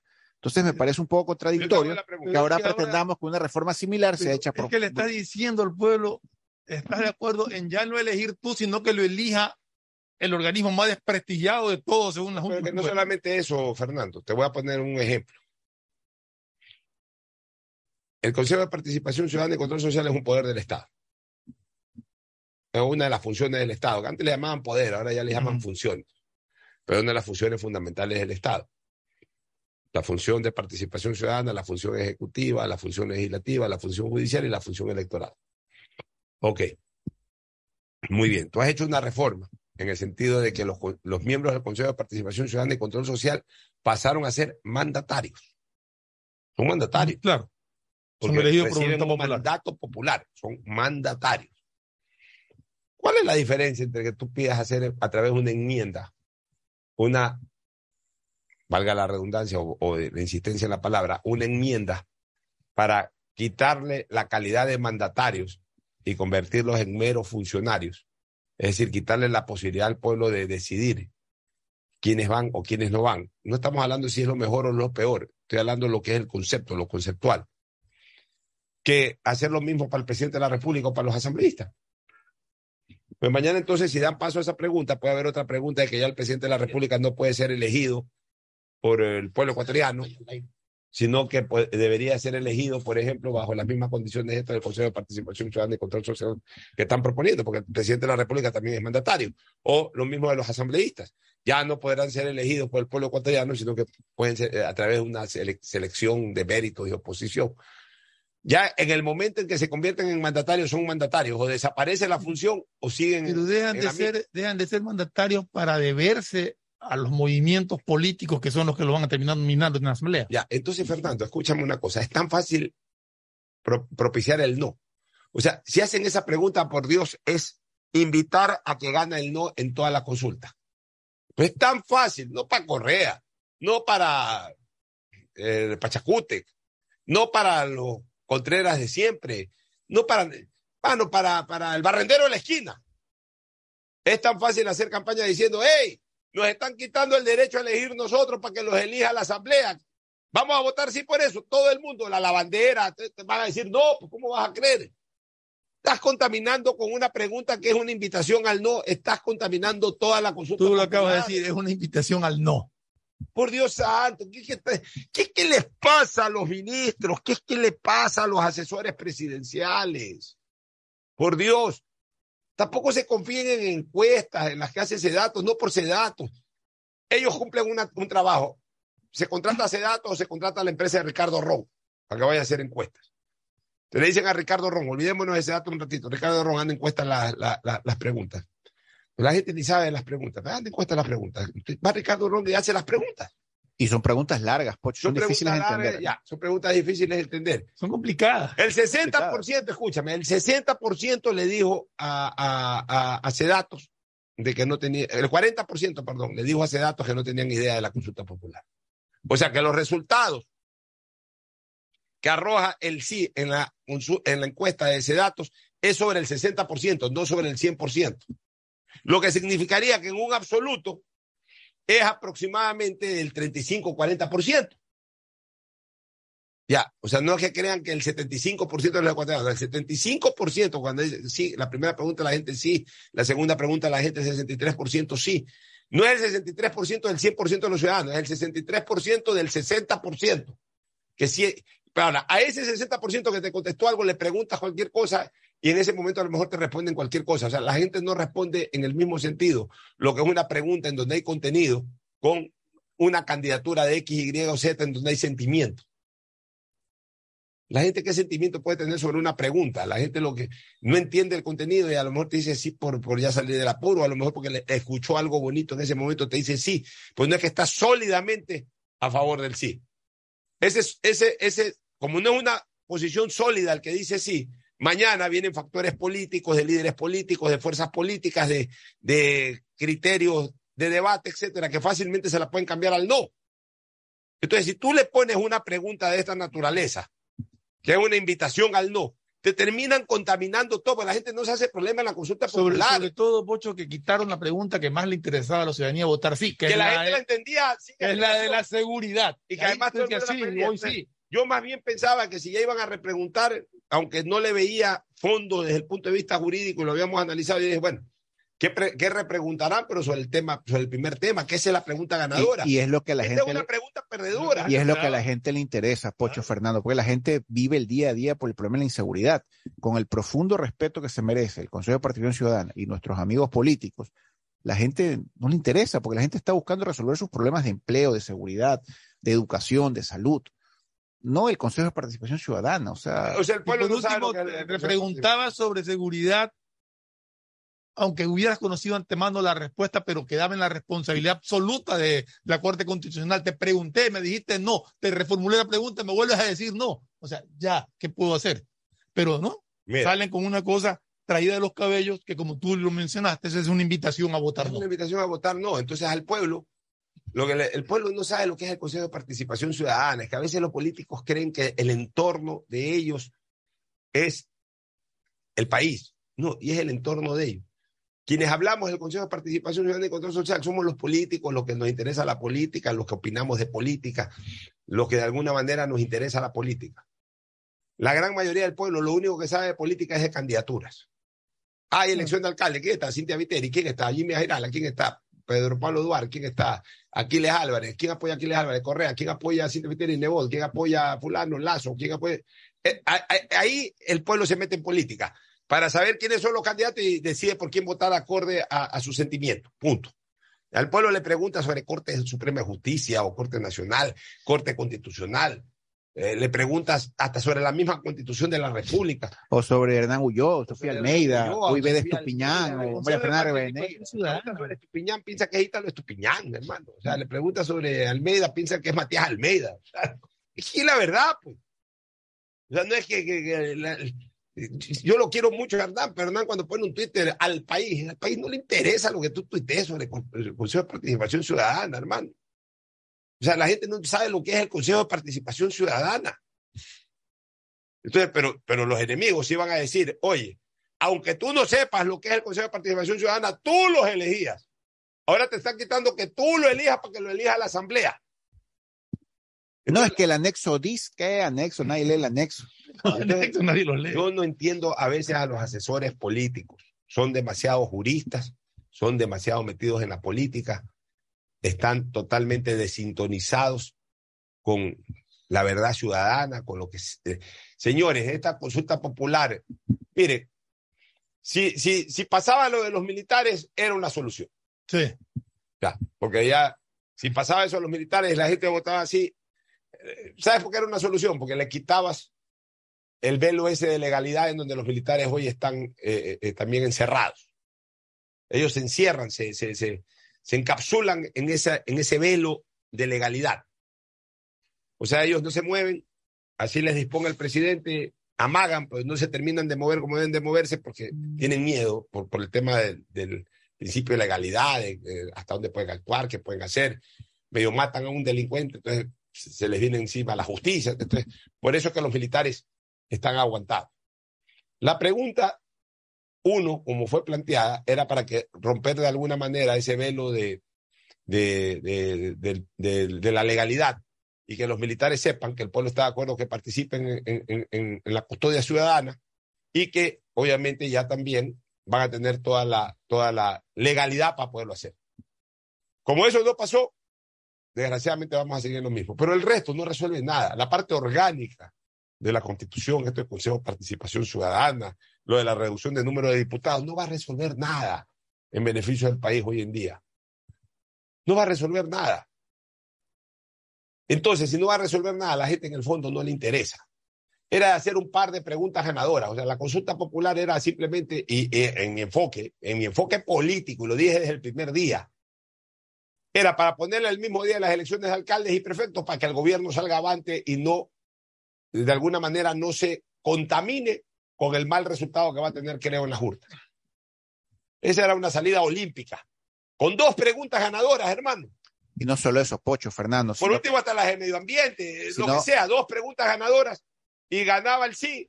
Y el gobierno decía, mi, mi tema electoral fue la consulta, no fue creo. Es, eso era todo. Lo están enredando la consulta con preguntas que además no se la van a aprobar tampoco. Ojalá que no se las aprueben. Es que no se la van a aprobar. Pero ojalá que no se las aprueben para, para bien de la consulta. Ahora, Pocho, Fernando, el gobierno tiene que buscar preguntas que demuestre que el gobierno le interesa a la gente y los problemas de la gente. No, o sea, yo, yo entiendo que el gobierno quiere resolver sus problemas políticos y está bien. El gobierno tiene derecho a resolver sus problemas políticos, sus disputas con la Asamblea, el control del Consejo de Participación, las diferencias políticas, todo eso está bien. Pero lo primero que tiene que demostrar el gobierno fehacientemente, que la gente lo palpe, lo perciba, que, eh, que huela ese tufo, es que el gobierno quiere resolver los problemas de la gente del día a día, del minuto a minuto, del lunes a viernes. Eso es lo que tiene Además, que hacer. este- Estas eh, preguntas no demuestran eso. Ya, mira, este Consejo de Participación Ciudadana. Tenemos tres años sin el Contralor. ¿Hace cuánto tiempo que cayó Celi? 20 por ahí. Más de un año tiene ya ese. Más, dos años. No, más. más, No hay eh, Contralor titular. Este, el, el otro, bueno, los superintendentes ya pusieron. El, no, porque el de banco no se ha resuelto. No, pues el de banco está escondido, calladito, no dice ni pío, y la sala de la Corte Provincial del Guayas no resuelve todavía el amparo de protección de la famosa juez Ibarra de Zamorandón. Ya. No bueno, sé en qué se hallan esos muchachos. Solamente el de compañía.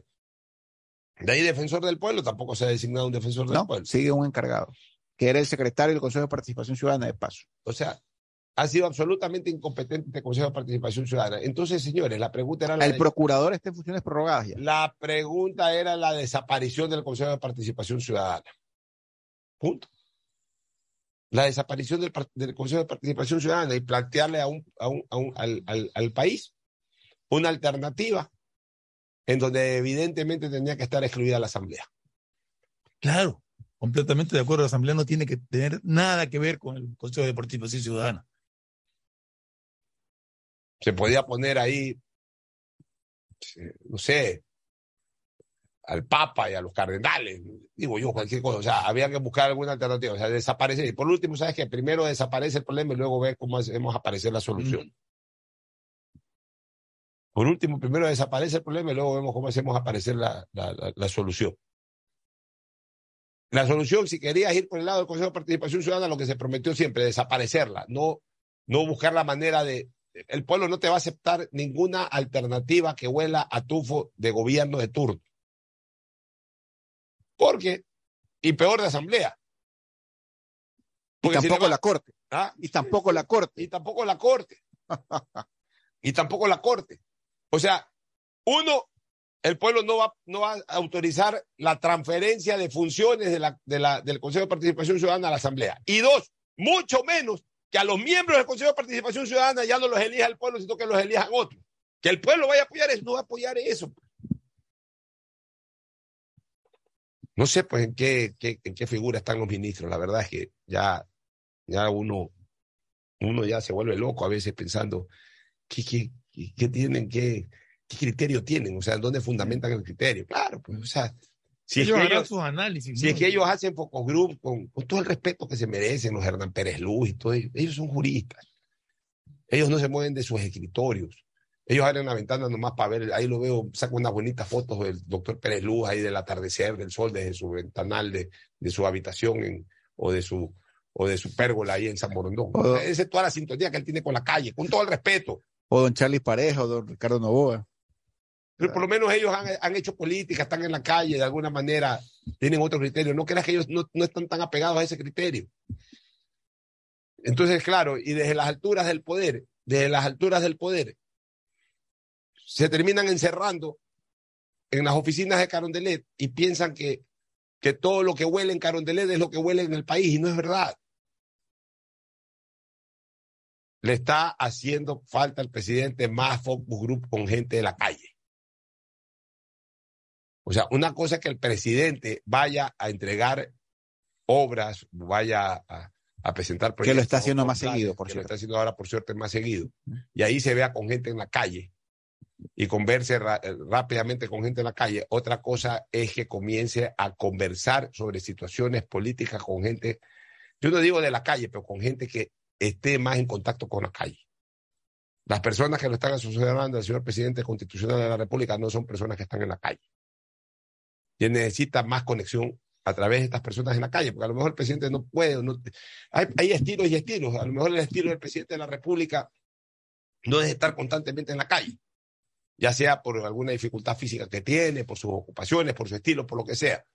Pero entonces necesita tener más focus group con gente que esté en la calle o que conozca más la calle. Fuera de eso, ayer puse un comentario en Twitter y lo reitero. Aplaudo el crédito que le han dado al señor de Pedro Caro. Alejado. Alejado. Es hombre de pueblo. Pues aquí cuando hablamos de palanqueos y de padrinazgos es para, para gente con conexión política. Acá le han dado el padrinajo y está bien que le hayan dado el padrinajo a alguien del pueblo. Alguien desconocido del presidente. Se lo apoyó, se le dio su empujón para que saque un crédito, porque además se lo están dando a otra gente. Pero los come mierda de siempre ya brincaron. Ya brincan ahí, que sí, que ahora quieren hacer tendencia el padrinajo. Que apadrinen al pueblo está bien, carajo. Bien apadrinado ese Pedro Carbo, porque antes a quien apadrinaban era a Pedro Delgado. Bien apadrinado ese de Pedro Carbo. Y con ese de Pedro Carbo son muchos los que están recibiendo el apoyo. Y no precisamente Pedro Delgado, que con Gastón Dusac y con tres o cuatro sinvergüenzas, una vez pusieron hasta de garantía monumentos de que son bienes públicos, pusieron de garantía para un crédito. Hoy ya nos hemos olvidado. Hoy ya nos hemos olvidado. Por lo menos este hombre de Pedro Carbo, si alguna garantía le pidieron, aunque sea puso tres gallinas de garantía. Pero Pedro Delgado con Gastón Dusac pusieron de garantía monumentos, o sea, bienes públicos de garantía, para sacar un crédito de la Corporación Financiera Nacional, En COFIEC. en COFIEC o en COFIEC. Banco COFIEC. Banco COFIEC. El Banco COFIEC, que es un banco del Estado. Sí, el Estado lo había absorbido por una quiebra de COFIEC en su momento. Ya. Y sacaron un crédito poniendo, creo que el- la rotonda. Unos bienes de seguro Rocafuerte. eran. Pero eran unos monumentos. Me acuerdo que yo armé un escándalo cuando llegó la noticia. Estoy hablando hace casi 8 o 10 años atrás. Pusieron unos bienes públicos de garantía.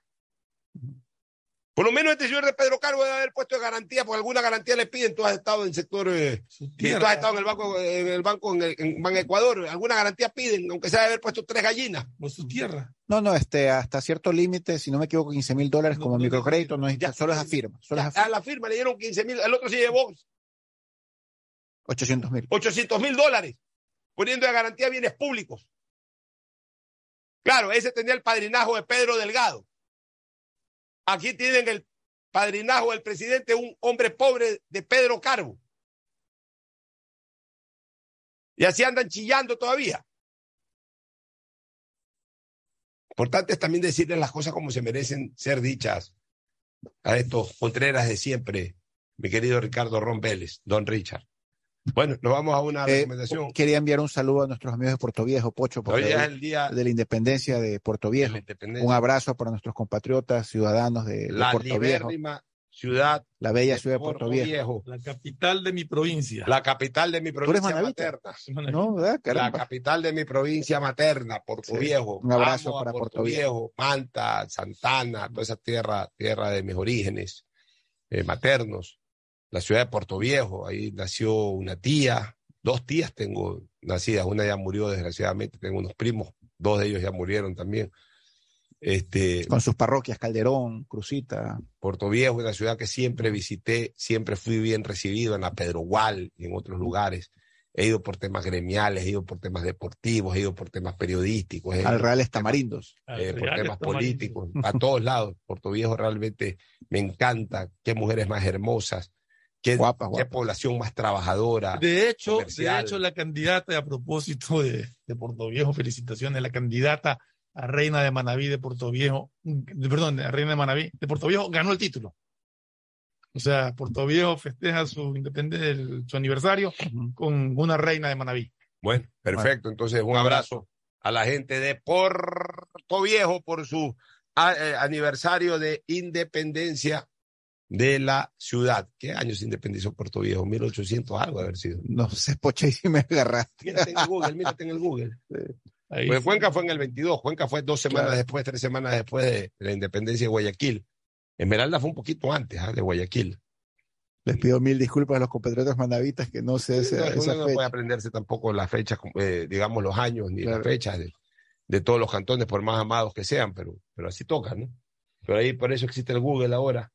No sé si Fernando ya encontraste la fecha Estoy exacta, buscando de- la fecha. la fecha exacta de fundación de la libérrima y gloriosa ciudad de Puerto Viejo, la ciudad de los reales tamarindos.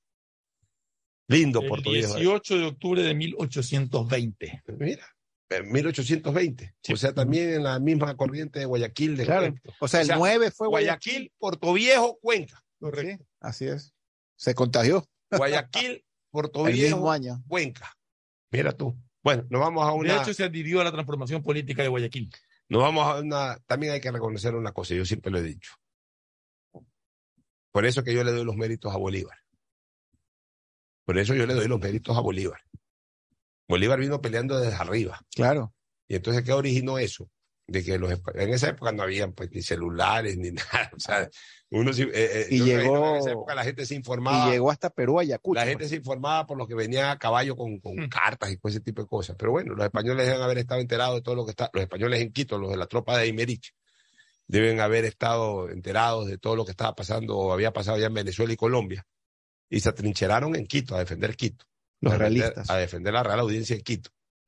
Y eso originó de que quede hasta cierto punto desguarnecida la costa. Y por eso es que realmente los movimientos libertarios de Guayaquil, de Puerto Viejo, no fueron tan cruentos. El de Guayaquil fue un golpe donde creo que hubo un muerto nomás. En esa época Se tomaron el famosos- cuartel y se acabó. Los famosos chasquis.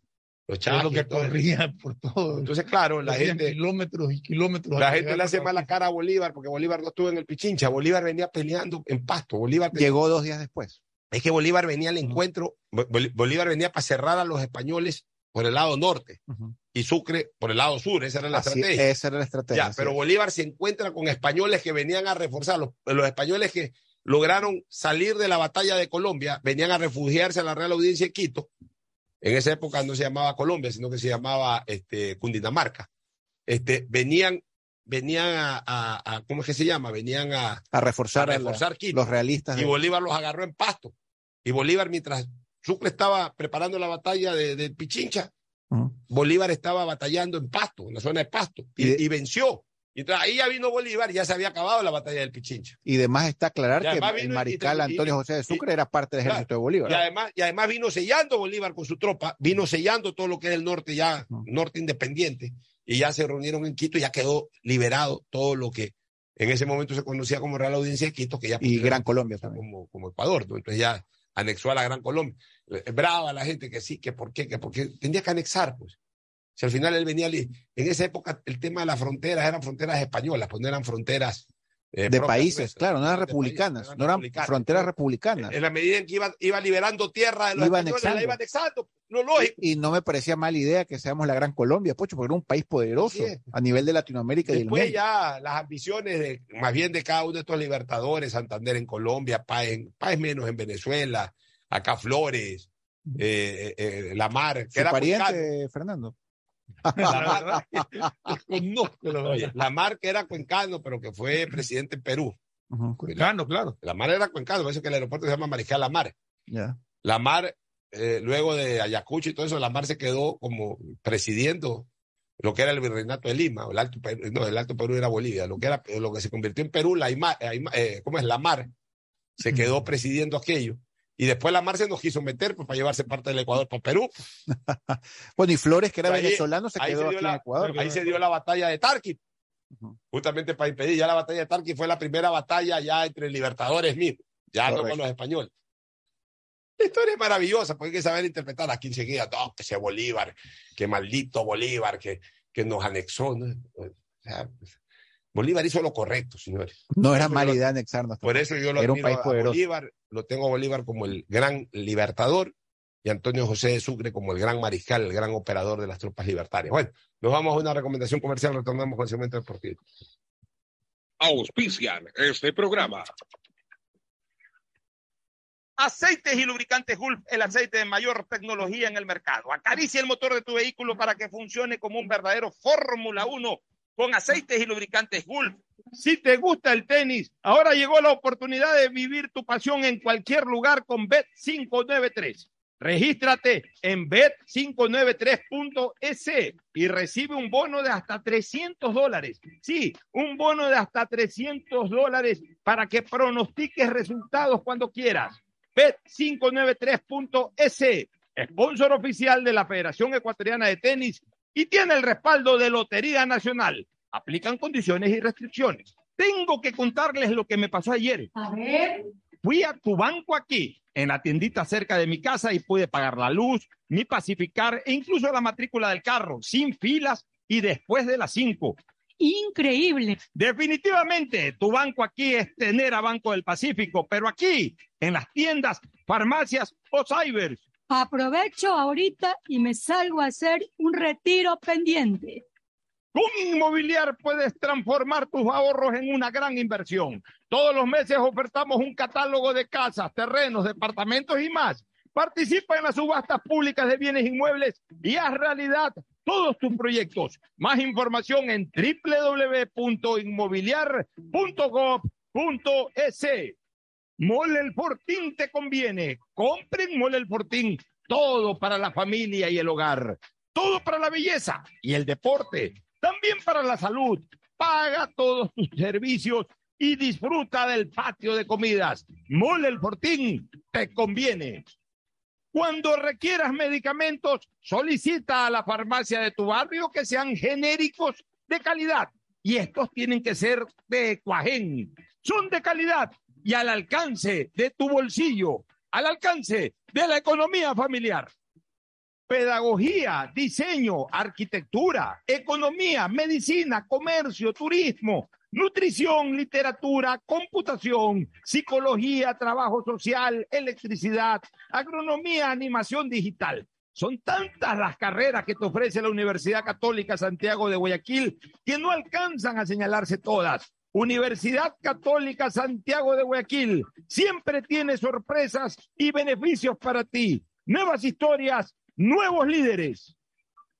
El objetivo de CNT es ser la principal proveedora de telecomunicaciones del país, entregando ofertas competitivas, acceso a la tecnología y la conectividad. Conectamos vidas, llegando a las poblaciones más vulnerables y a sectores más alejados. Servicios de calidad que devuelven recursos al país para convertirlos en proyectos que mejoran las condiciones de vida de los ciudadanos. Nuestra visión social es crecer e innovar constantemente con transparencia, eficiencia y sobre todo comprometidos con la rentabilidad social. CNT, empresa pública. La alcaldía de Guayaquil presenta su aplicación Mimuni, una app donde podrás acceder a servicios municipales, reportar incidentes en tu sector, información sobre obras, inscribirte en programas municipales y enterarte de todos los eventos que la ciudad tiene para ti. Descarga ya la app Mimuni en App Store y Google Play. El bienestar de la gente se siente. Alcaldía de Guayaquil. Autorización número 608. CNE, elecciones 2023. Viaja conectado con Internet a más de 150 países al mejor precio con el chip internacional Smart SIM de Smartphone Soluciones. Estamos 24 horas en los aeropuertos de Guayaquil y Quito, pasando migración junto al Duty Free. También en Plaza Quil, local 55, en San Borondón, en la avenida principal de Entre Ríos. Lo importante es que cuando viajes estés conectado, sin esperar conectarte un Wi-Fi. Conéctate directamente con tu chip al teléfono celular que quieras llamar a través del WhatsApp o de manera directa. No lo olvides, Smart SIM de Smartphone Soluciones te espera en el aeropuerto con atención 24 horas al día. Cuando se va la luz, tu vida se detiene. Evita los cortes pagando tu planilla en la APP de Senel EP o visita sus oficinas. Tu vida sigue. ¿Quieres conocer a Rafael Nadal en Ecuador? Bueno, cinco personas podrán hacerlo con American Express del Banco de Guayaquil. Participa por los Meet Grids, más entradas a la localidad American Express Box por cada 200 dólares en compra con tu American Express. Además, participa por 10 entradas dobles a otras localidades, exclusivo para clientes American Express de Banco Guayaquil. Con Inmobiliar puedes transformar tus ahorros en una gran inversión. Todos los meses ofertamos un catálogo nacional de lotes, terrenos, casas, departamentos y más. Participa en las subastas públicas de bienes inmuebles y haz realidad todos tus proyectos. Consulta el catálogo y más detalles del proceso llamando a 1-800 Inmobiliar, 1-800-466-624 o visita nuestra página web www.inmobiliariapublica.es. Inmobiliar, bienes en venta todos los meses. Autorización número 447. CNE E, Elecciones 2023. Mastercard Pacificar Débito premia tus consumos para vivir la final de la Conmebol Libertadores en una experiencia que no tiene precio. Tus consumos acumulables desde 100 dólares con tu Mastercard Pacificar Débito participan en el sorteo de entradas al partido con el más pequeño de tu familia, que saldrá a la cancha como capitán honorario. Además, participa para disputar la transmisión del partido en un viewing party y gana promocionales para vivir la final en casa. Son más de 50 ganadores. Mastercard, patrocinador oficial de la Conmebol Libertadores. Pacificar, historias que vivir. Banco del Pacífico. Claro que conecta a cada pueblito, porque una familia con un mensajito. Porque claro que estoy en cada rincón,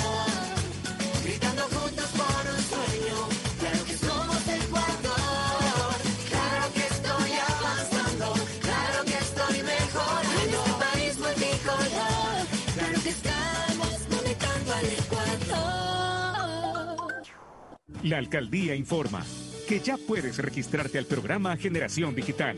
Si eres estudiante de primero de bachillerato, décimo y noveno año de colegio fiscal o fiscomisional, ingresa a www.generaciondigitalgye.com y regístrate para que puedas acceder a una de las tablets que la alcaldía te obsequiará para que estudies y te conectes al futuro.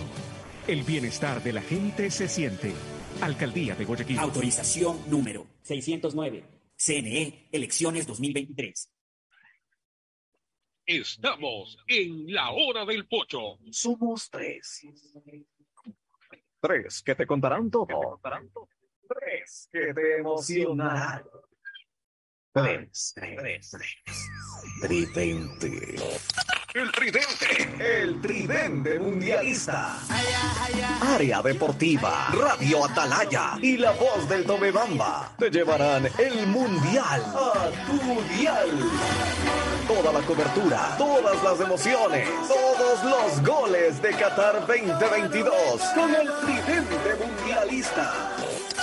Qatar 2022 es del tridente, el tridente mundialista. Entramos, entramos al segmento mundialista de la hora del pocho con el tridente mundialista, sistema de emisoras Atalaya, una potencia en radio, un mundial más de Atalaya junto a área deportiva de Fabián Gallardo en Quito y Tomebamba, frecuencia modulada FM en la provincia de La Suay, con Gifford Trujillo y Leonardo Guillén, es el equipo del tridente mundialista del sistema de emisoras Atalaya, que tendrá todo su personal, Martín da Torre, todo el equipo, el Pepe Suñento Gómez, estará también este el relator aquí, que es muy bueno, el relator eh, actual de Atalaya, eh, eh, recomendado, por supuesto, y todo el equipo, David Aguirre, estará el profesor Sotomayor, estará toda la gente lista para hacer una gran cobertura de Copa del Mundo. Aquí estaremos comentando en la hora del pocho, el Mundial, en los programas especiales, en fin. Le- los invitamos a que no se pierdan la sintonía de Atalaya durante la Copa del Mundo, porque vamos a transmitir cada uno de los partidos. Pero en fin, entremos al segmento mundialista que tenemos ahora con el Mundial de Brasil 1950. Aquí hay una particularidad. El Mundial previo fue el del 38 en, en Francia. Francia. Ya. Francia. ¿Por qué no se jugó entre el 38 y el 50? Por la Segunda Guerra Mundial. Y la Segunda Guerra Mundial estalló ahí casi que culminando el Mundial. Finales del 38, 39, se extendió hasta el 44, hasta que se soldaron heridas y toda la cuestión.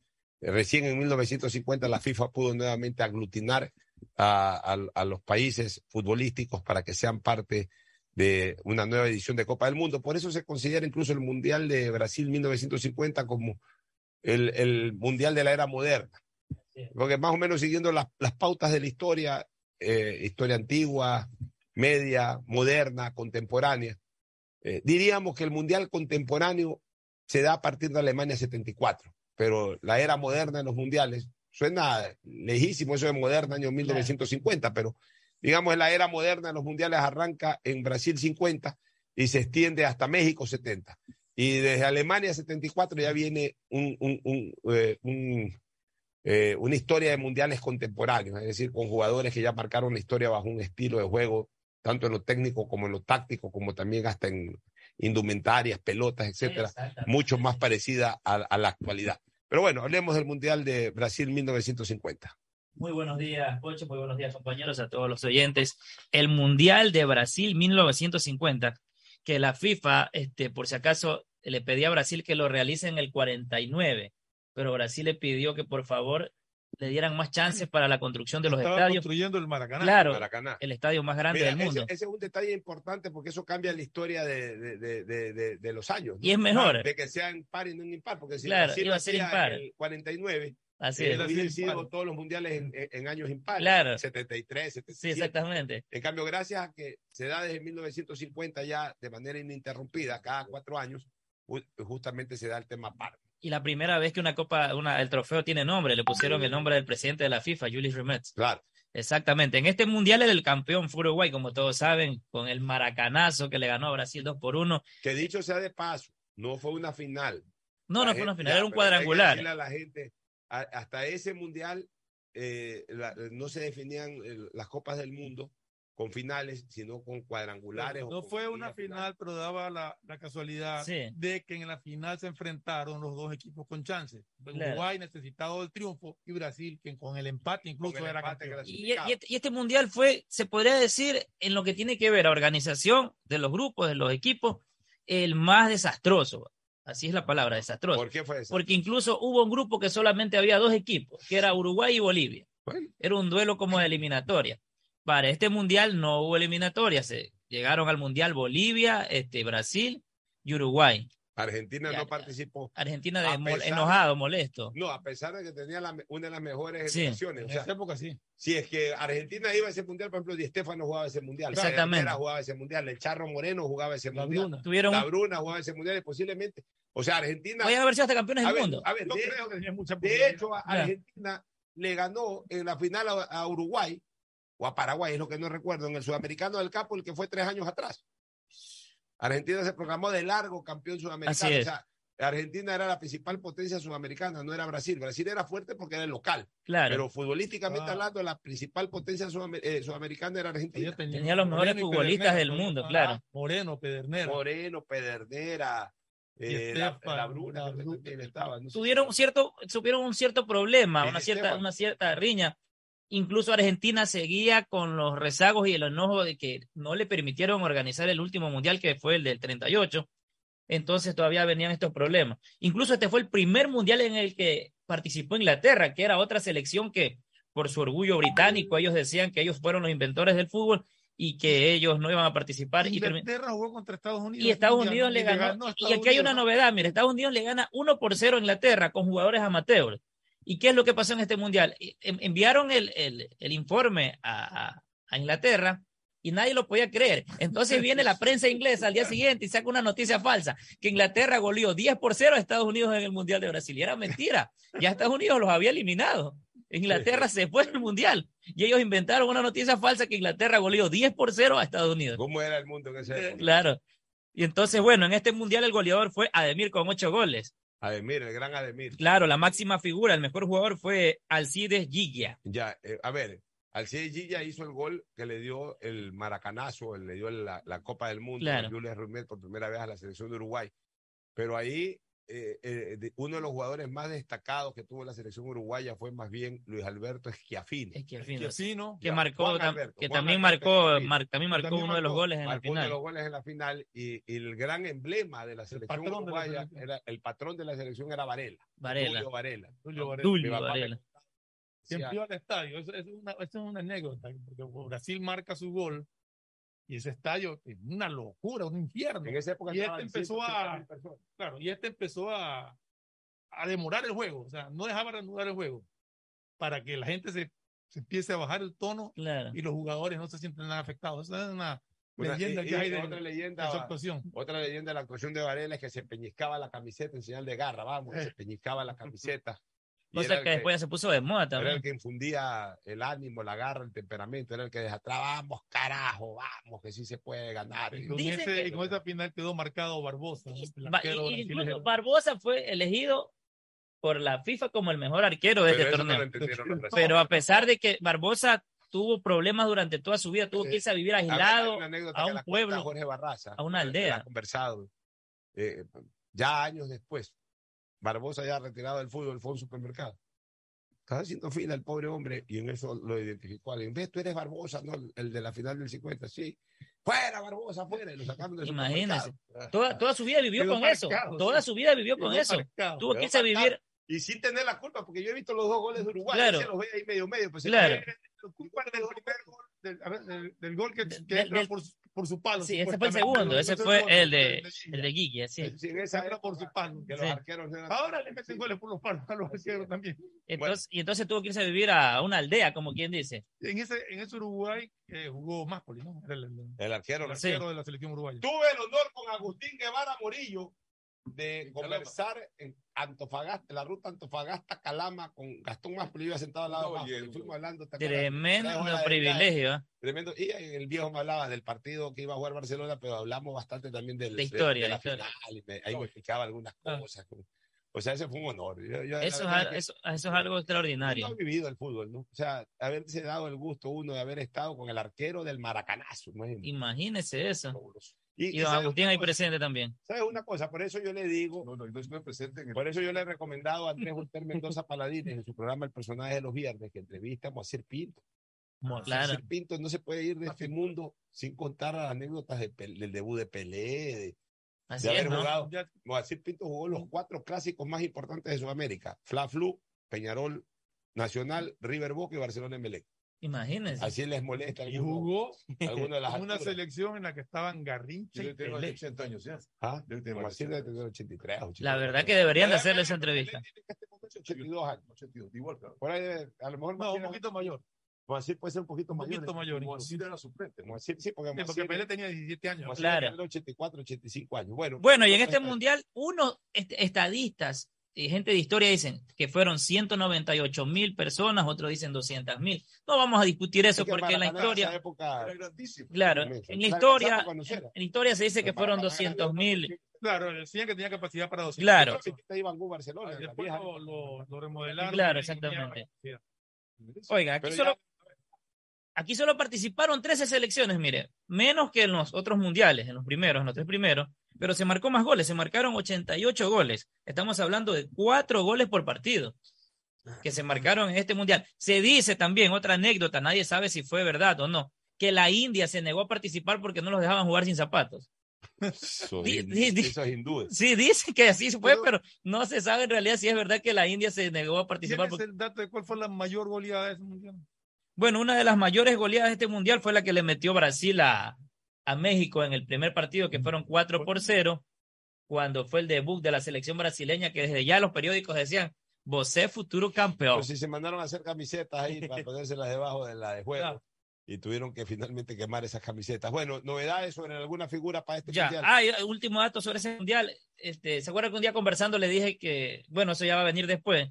El mundial de Argentina, una selección tuvo que ponerse otra Claro, camiseta. Ya, aquí se dio por primera vez, ¿saben? ¿Qué partido? Aquí el partido, este, eh, Suiza-México. ¿Qué pasó? Ambos habían coincidido con el mismo color de camiseta y Suiza tuvo que utilizar este. rojo. No, los dos utilizaron rojo ese día, México y Ah, México Suiza. rojo. Sí. Entonces, Suiza tuvo que ponerse el uniforme de un equipo que se llama Cruzeiro, pero no es el Cruzeiro que todos conocemos El de actualmente. Belo Horizonte. Claro. El crucero era azul. Claro, es otro es Cruzeiro. Cruzeiro. Es otro Cruzeiro. Este, bueno, por no jugar sin camisa. Por no jugar sin- época- Claro.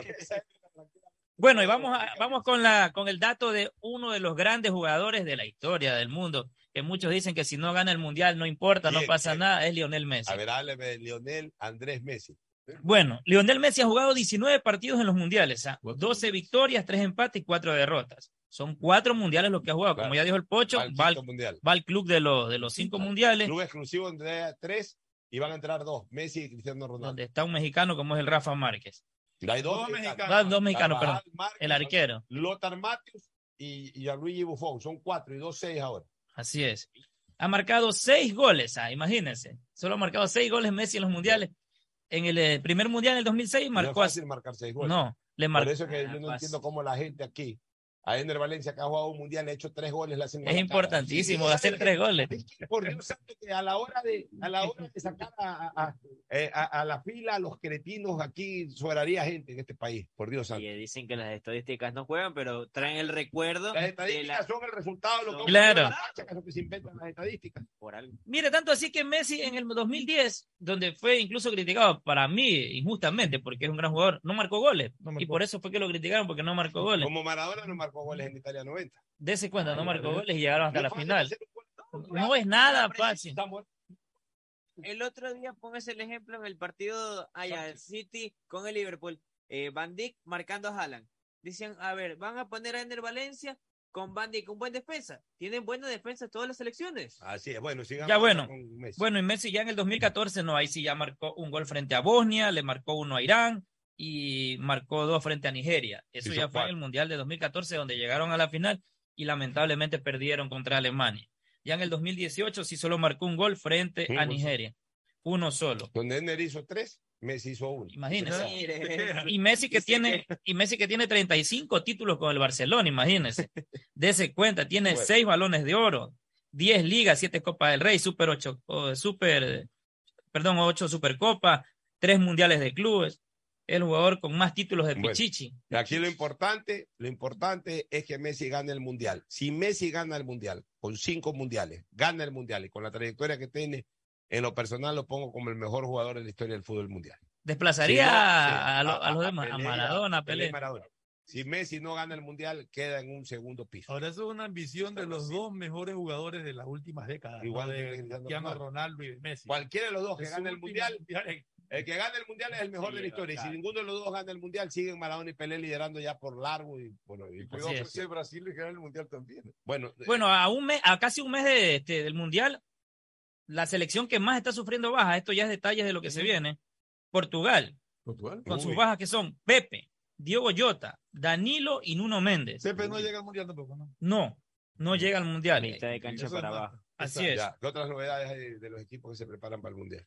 En otras novedades, los equipos que se preparan para el Mundial y justamente Argentina ¿Qué pasó? acaban de sacar el último informe. Dice que Di María y Dybala tal vez no lleguen a tiempo para la no llega. Así es, no llega, no llega para la Copa del. Mundo. No llega Fideo. Así es. Una baja dura para Fideo y una baja dura para Argentina. Y yo diría que Dybala también, porque Dybala, Dybala, pero más bien Fideo. claro. Fideo eh, era Oro está presente para. Exactamente. Y bueno, hay una semana que no se sabe nada de Santiago Sánchez, que es el español que se fue en bicicleta de su país para llegar al Mundial de Qatar.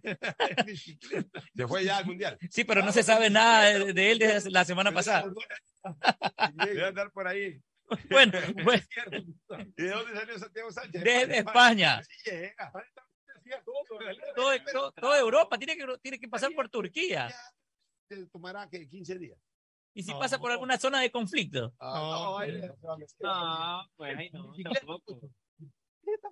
15 días en bicicleta. Pues, pues en 15 días le da la vuelta a Italia, le da la vuelta a Francia. Claro, son países, no son países Sí, tan grandes. acá, acá, de- de- de- a lo ancho, América es más Europa es Claro, América es más grande. relativamente pequeña. Y tiene más conectividad. Bueno, Exactamente, bueno. gracias. Ok. Don, don Marlon Rodríguez y su informe mundialista, nos vamos a una pausa y retornamos con el cemento deportivo. El siguiente es un espacio publicitario apto para todo público. Siga, siga. Señora, espere, no me empuje. Siga, siga. Qué pesadilla más fea. Ojalá existiera un lugar donde no te estén diciendo, siga, siga. Lo mismo que tu banco, pero aquí. ¿Existe un lugar como un banco pero sin el siga, siga? Lo mismo que tu banco, pero aquí. ¿Y se puede depositar y retirar como en el banco? Tu banco aquí. Lo mismo que tu banco, pero aquí. Encuéntralos en tu tienda, cyber o farmacia más cercana. Lo mismo que tu banco, pero aquí. Banco del Pacífico. Alcaldía informa que ya puedes registrarte al programa Generación Digital. Si eres estudiante de primero de bachillerato, décimo y noveno año de colegio fiscal o fiscomisional, ingresa a www.generaciondigitalgye.com y regístrate para que puedas acceder a una de las tablets que la alcaldía te obsequiará para que estudies y te conectes al futuro. El bienestar de la gente se siente. Alcaldía de Guayaquil. Autorización número 609. CNE, elecciones La 2023. CNTEP E tiene como objetivo ser la principal proveedora de telecomunicaciones del país, con la oferta más competitiva del mercado, acceso, conexión, servicios de calidad y visión social.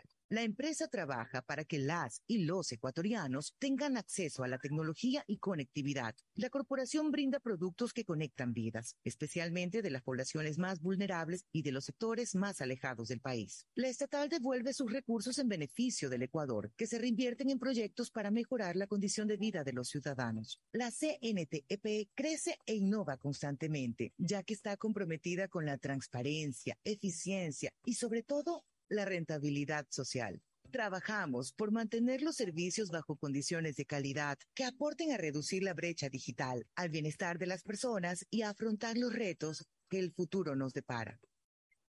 Autorización número 73. CNE, elecciones 2023. Diccionario de la Real Academia de la Electricidad. Lámpara. Adjetivo calificativo. Usuario que hurta energía y equipos eléctricos. Persona que reconecta el servicio por su cuenta luego de un corte por deuda. Cliente que intenta evitar los cortes con coimas. Usuario que es testigo de estos actos y no denuncia. Ser lámpara significa más de lo que crees. Evita que tu vida se detenga por gente lámpara y denuncia al 1-826-3537 o al 911. Con CENEL EP, tu vida sigue. Gobierno del Encuentro. Guillermo Lazo, presidente. Autorización número 599. CNE, elecciones 2023. Sunéis dentro y fuera de la cancha con Bet593.es. Diviértete y gana con pronósticos en tenis y miles de eventos deportivos.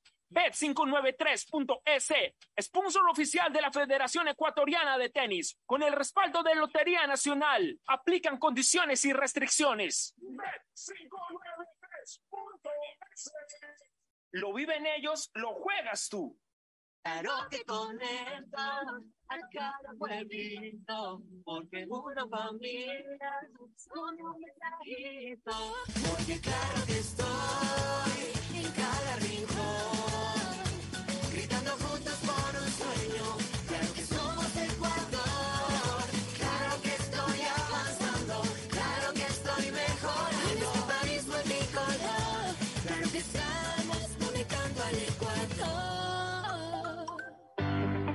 Inmobiliar puedes transformar tus ahorros en una gran inversión. Todos los meses ofertamos un catálogo nacional de lotes, terrenos, casas, departamentos y más. Participa en las subastas públicas de bienes inmuebles y haz realidad todos tus proyectos. Consulta el catálogo y más detalles del proceso llamando a 1-800 Inmobiliar, 1-800-466-624 o visita nuestra página web www.inmobiliariapublica.es.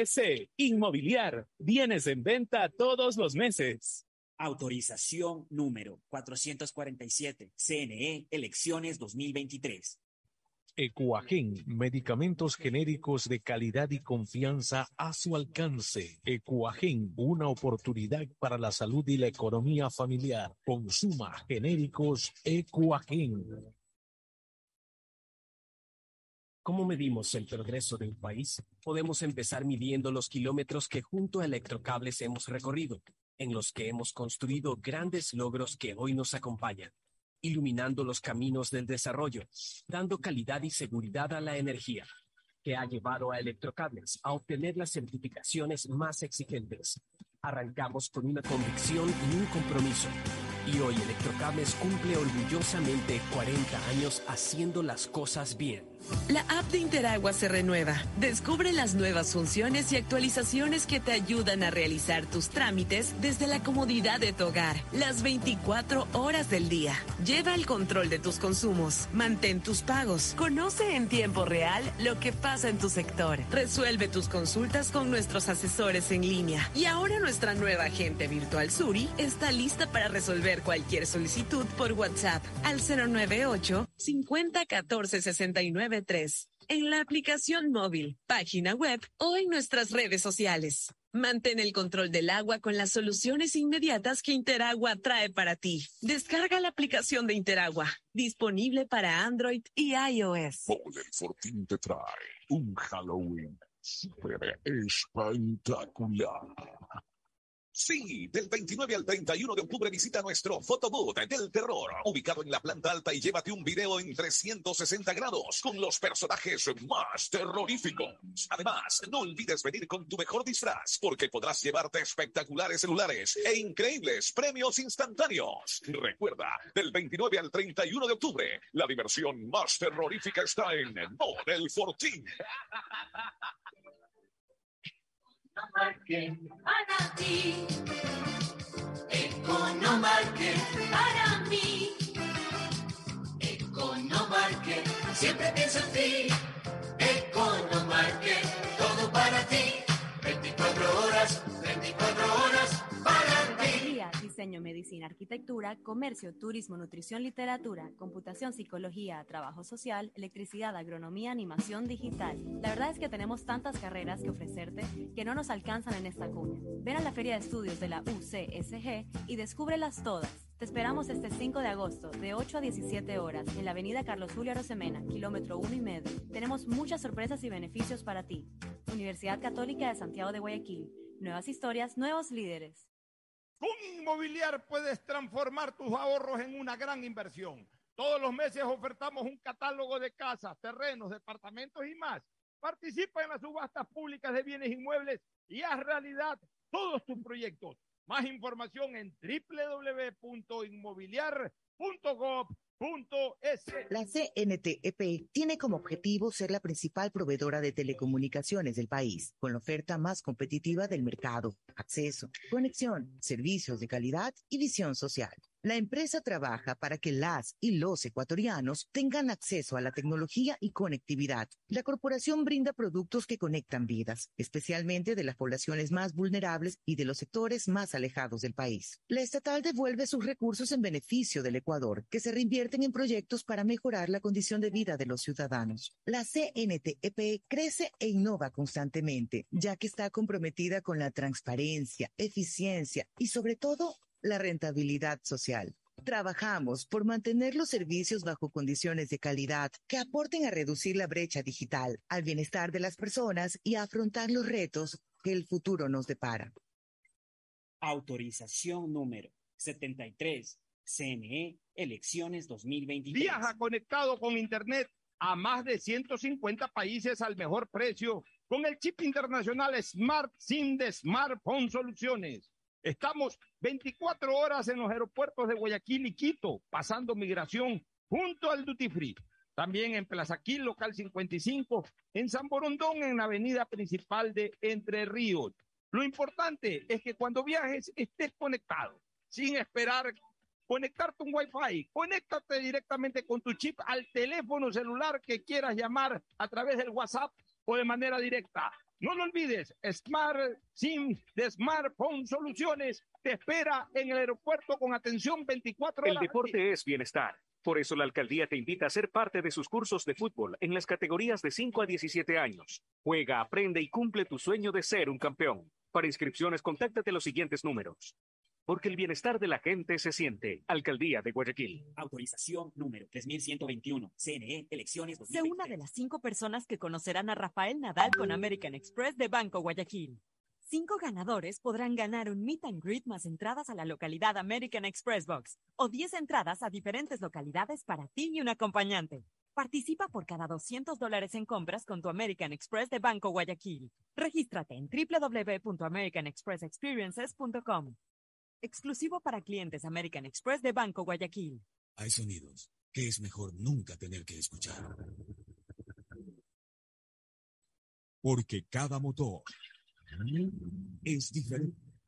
Desde hace 104 años, Lubricantes Full mantiene la más alta tecnología y calidad en línea de aceites para motores a diésel y gasolina. Está hecho con una fórmula especial para dar excelente protección a todo tipo de motores, evitando el desgaste prematuro de pistones, anillos y árbol de levas, ayudando a mantener limpio el motor y libre de depósitos que se forman por las altas o bajas temperaturas. Dele a su motor lo que se merece. Lubricantes Full, la más alta tecnología en lubricación. 104 años preservando la vida de su motor. Lubricantes Full. Full es más lubricante.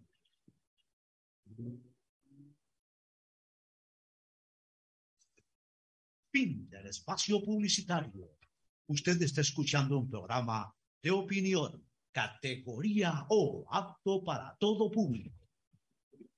En la hora del pocho, presentamos Deportes, Deportes. Muy bien, ya estamos en el segmento deportivo junto a Agustín Filomentor, Guevara Morillo y Tete Tinoco. Agustín. Muchas gracias. Ya estamos en la serie final del campeonato de la Liga Pro. Determinado así, los de arriba y los de abajo. ¿Qué pasó con los de abajo? Ah, se nos se acabó Ya todo. se acabó. Y se fue Macará, Se fue- y se fue que se se fue chance. ¿Cómo que dicen? El viejo y querido viejo Macará. y querido Macará. Se fue el viejo y querido Macará. Tantos jugadores Perdió 3 a importantísimos. 1 contra el técnico universitario. Estaba repleto el estadio. Estaba a reventar. Pero más hinchada de técnico de Macará. Más Oye, hinchada te digo una de cosa. técnico. Me, me dio muchísima alegría Ver la alegría con que festejaban los hinchas de, Del de técnico. técnico Sin violencia. Pero a la vez me dio muchísima tristeza escuchar el canto y llora y llora y llora Macará a los hinchas Pero de es que es Macará. clásico. Es parte. Pero es parte. diciendo lo que- Yo no soy ambateño. Ya, pero. Pero estoy diciendo lo que sentí como hincha de Ah, esa, como- esa, esa mezcla, ¿no? De ver, se de peleaban, ver la tampoco. alegría. No, no, no, no, de todo tranquilo. Total la, una festejaba de esa manera y la otra tenía que. Y se dieron cuenta que habían tenido escondido un ataúd y ya cuando terminó el partido lo sacaron. Sí. Sí, ya son cosas. Pero en todo caso fue un clásico que definió una categoría, pero jugado en paz, en tranquilidad. No, No, no hubo un violencia. solo incidente, al menos que le señor dio. Wilmer, Wilmer, ¿cómo es? Dice cuánto, ya no reclamó. Pues, ¿no? ¿Cuál? Siete- Salazar. Salazar. Eh, Miller Salazar. Miller Salazar. que Miller reclama Salazar. Que, que le- No, claro. el bar le había quitado el campeonato. No, aquí también va él con su mea culpa de mantener tanto tiempo a Paul Vélez pese a los malos resultados que se venían presentando. Hoy Paul Vélez tiene cara distinta de poder ascender con libertad de Loja a la Serie A el próximo año. Entonces, también los amores del fútbol también le pasaron factura, porque él cuando ya estaba Paul Vélez con números rojos tuvo que haberlo sacado. Ahí está los resultados futbolísticos de Macará, descendido junto a 9 de octubre, que también perdió 1 por 0 ayer con Cumbayá En los en los Chirijos. Increíble. Cumbayá se salvó ya. Cumbayá se salvó. Ya se se salvó, se salvó Gualaceo. Por eso que hay partidos de trámite.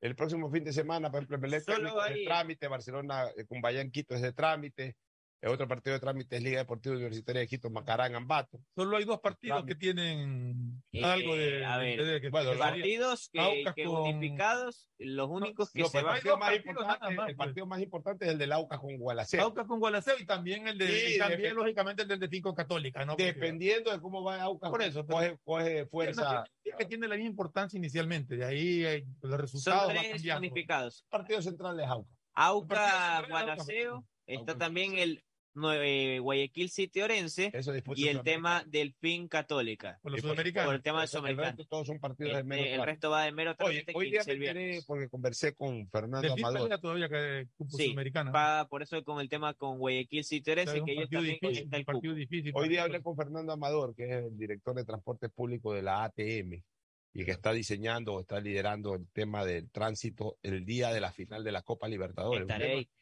Un no sé si usted Día está donde 29. esté. está, No, ya estoy acreditado. Ya, perfecto. Usted anda metiéndose en todo. Está bien, hay que cubrir. Hay que cubrir. Bueno, anda en todo. Bueno, escúcheme una cosa. El tema no es, no es nada fácil para la gente. Este no es un evento para la gente del Ecuador y, y sobre todo para la gente de Guayaquil, ni siquiera para los dueños de suite. Pero O sea, hay una venta posiblemente. No sé si haya venta no. las suites están de- no, no, no pueden ir, o sea, están. No, no, sí, ya pueden. Ya Ya, pueden, todavía no está el resultado, no está el valor. En el caso de los socios, bajaron de 245 a 85 dólares el valor por el tema del socio y pueden adquirir hasta cuatro entradas. chillan por 10 dólares de membresía y lo canjean con una entrada, imagínate 85. No van a ir.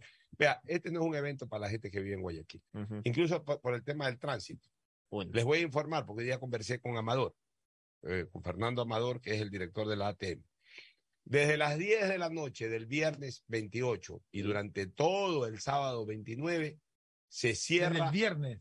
desde el Desde viernes, el viernes, 28 ok. y sábado 29 todo el viernes La Avenida Barcelona. se cierra todo lo que es la avenida Barcelona y entiendo que también se cerraría todo ese tiempo la, la Bellavista. La Bella Vista. Desde el, desde el puente de la 17 o desde el, Ya, aquí, no va a haber, no va, no, desde, desde, desde todo, la Bella Vista y Barcelona no funciona. ¿Pero qué pasa con la gente que vive por ahí? No sé, cogerán vía alternas, no sé. O un salvoconducto. ¿Y por qué no hicieron eso cuando fue Ecuador-Argentina también? Bueno, pero están haciendo eso acá porque incluso hay normas claras de la Conmebol. Ya, Ajá. adicionalmente, durante el partido Y durante las horas previas del partido, como no hay circulación, ningún carro particular puede llegar al Estadio Monumental. Ah. Van a habilitar parqueos. Va a haber unos parqueos ahí, por ejemplo, aquí tengo todo el croquis. Va a haber unos parqueos en la zona del, del en la zona del, eh, a ver, aquí, por por aquí están los parqueos. de Eh, En la zona de la. Universidad Católica de Guayaquil va a haber un parqueo. Desde la Católica. Sí, en la zona, o sea, ahí van a habilitar para que parqueen carros. Que van a caminar Sí, desde bastante ahí, lejos. No. Y de ahí van a pasar unos buses. Ah, Esos buses van a recoger a la gente y van a llevarla directamente al Estadio Monumental. Además, eh, va a estar definido eh, la, la entrada por Bellavista es para la gente que va a todo lo que es suites, tribuna este y, tribu- y general sur. Y por Ya. el lado y por el lado de Portete solamente puede entrar la gente que va. Solamente por ahí puede entrar la gente que va a la suite oeste, o sea, al Ajá. viejo edificio, Claro, Al al viejo viejo del edificio, lado viejo. a la tribuna y palco que hay de ese lado y a la tribuna norte. O sea, todo, todo es, no, no Ok. es tan fácil, todo Pero está con medio entrada en mano, con entrada en mano. ya, Tiene que ser control de mano. Todo. con entrada en mano. Entonces ahí tienen que coger buses, o sea, nadie puede llegar al estadio en su carro. Todo va a ser a Así través de de simple. buses y de taxis. Ya, Imagino y que el paso peatonal estará abierto, libre. van a haber unos buses desde el sábado este o durante toda la semana próxima. eh, van a haber unos buses que van a llevar a la gente a pasear. Cuesta un dólar el subirse en el bus, dicen que con seguridad y todo van a llevar a la gente a pasear, o sea, a los turistas, todo Turismo. a sitios de, los recogen en diferentes lados y los llevan a, a diferentes sitios turísticos de, de Pero- comida y pero- todo. Y esos mismos buses van a ser recorridos el día de la final también para que la gente que lo- los extranjeros van a pasar por las zonas hoteleras, por el terminal terrestre, por el aeropuerto, para que los extranjeros que han llegado para el partido se embarquen en esos buses, vayan al Y estadio y lleguen. en esos buses regresan. Oye, el puente peatonal que hay. Nada, se cierra el Se puente cierra también, de- de- Tienen de que cerrar. Dos Se cierra el puente Patria. Ya, solamente las dos entradas. O sea, eh, totalmente, un esquema totalmente distinto al tradicional. O sea que se cierra la salida y la entrada a los túneles. ¿Ah? Se cierra el túnel, El túnel de los San Eduardo. se cierra el túnel San Eduardo, se cierra absolutamente todo. O sea, es otro, Prácticamente solo habría ingreso de- desde el centro. Guayaquil cambia totalmente de- su esquema de tránsito en esa zona. al Al 24 estadio solo se puede llegar en bus y en taxi. Ah, que soy dueño de una suite, que voy en mi carro. No, tu carro lo tienes que dar en un parqueadero por ahí, por la Católica. ahí Van, van a, van a Los anunciar taxis sí pueden entrar. Solamente taxi, pero taxi con una aplicación, o sea, no cualquier taxi. Ya, tampoco. ok. Conciertos, claro. Pero es una forma Son de 24 horas. Ah, Son Y 24. obviamente la gente que vaya caminando, sí.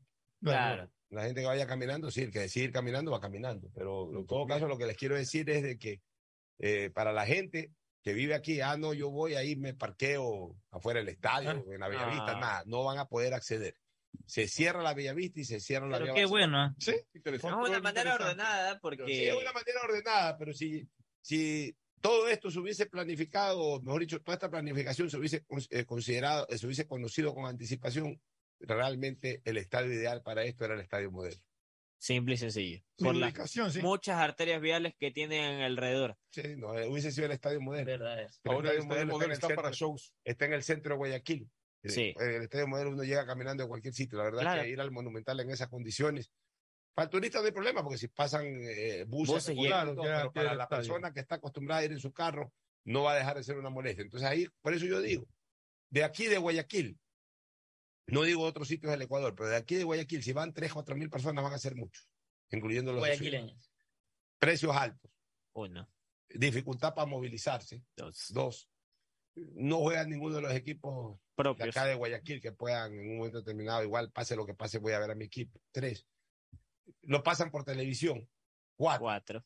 O sea, ese estadio va a estar eh, con gente póngale un que viene del exterior, que vendrán unas 20 mil personas, y póngale unas 5 o 6 mil personas entre ecuatorianos, eh, guayaquileños o gente que venga de afuera de Guayaquil, no pasarán de 25 Y mil. póngale un quinto, que es su tema que usted trata en la parte la seguridad. Sí. Seguridad. Entonces, Pero bueno, la seguridad sí va a estar un poco más reforzada por obvios motivos. No, sí, pero ver, Ayer fue la gala del Balón de Oro. Y se- Karim Benzema. Karim Benzema, ganador del Balón de Oro. Robert Lewandowski ganó el de goleador. Eh, Courtois, mejor arquero. Manchester City, el equipo Messi de- se del año. Messi ni siquiera Messi estuvo entre los ni- 30. ni el 30. Y un premio que me gustó mucho Cristiano que se entregó. Ronaldo, Cristiano Ronaldo quedó 20, puesto 20. vigésimo. Y hubo un premio especial que es el premio Sócrates. Sócrates, ese, ese sí, que le iba a decir, ese, ese- ese Sí, el que me gustó por mucho. su contribución a Sócrates Sampaio de Oliveira. el doctor. Y un dato a mencionar, ya que estamos hablando del tema estadios, queda descartada la posibilidad de que se pueda usar el Atahualpa para la final de vuelta de Liga Pro, porque quería cambiar el que la gente de Aucas por un escenario más grande, pero queda descartado por el hecho que el día anterior Bad Bunny, hay el concierto de Bad Bad Bunny, Bunny, y desde ese día Ya. empieza Y la además armada otra cosa, pues. Al día siguiente. Al día Y siguiente. además otra incluso. cosa, pues el Aucas tiene que ser leal con su gente, con su estadio. Lo, Sí, lo dijimos ayer. Claro, son Sí, 16 hacen personas entusiasmo. nomás, ¿no? Hacen protagonismo, ese es el problema. Ganan una alcaldía o ganan una prefectura o hacen protagonismo y llegan a una se olvidan de su Y adem- y además, además, se le llega a dar de ser por primera vez en su historia campeón nacional, dar la vuelta en su estadio. Claro, Eso pongan es su estadio. Exactamente. Eso no tiene precio. Yo, no- yo no Ahí está, entiendo. para que veas. Y eso es lo que se habla, pero ya queda descartado porque ya vieron la coincidencia de las fechas, que es 13 de noviembre, cae con el concierto de Bad Bunny en Quito. Otra cosa, bueno, pero Bustos ha prometido cometer los, eh, como es, eliminar los errores que cometieron en el partido anterior. Esperemos que sea así. Vamos a una última recomendación y luego al cierre. Pancho, aún no empieza la franja publicitaria. ¿Qué estás haciendo? Oh, estoy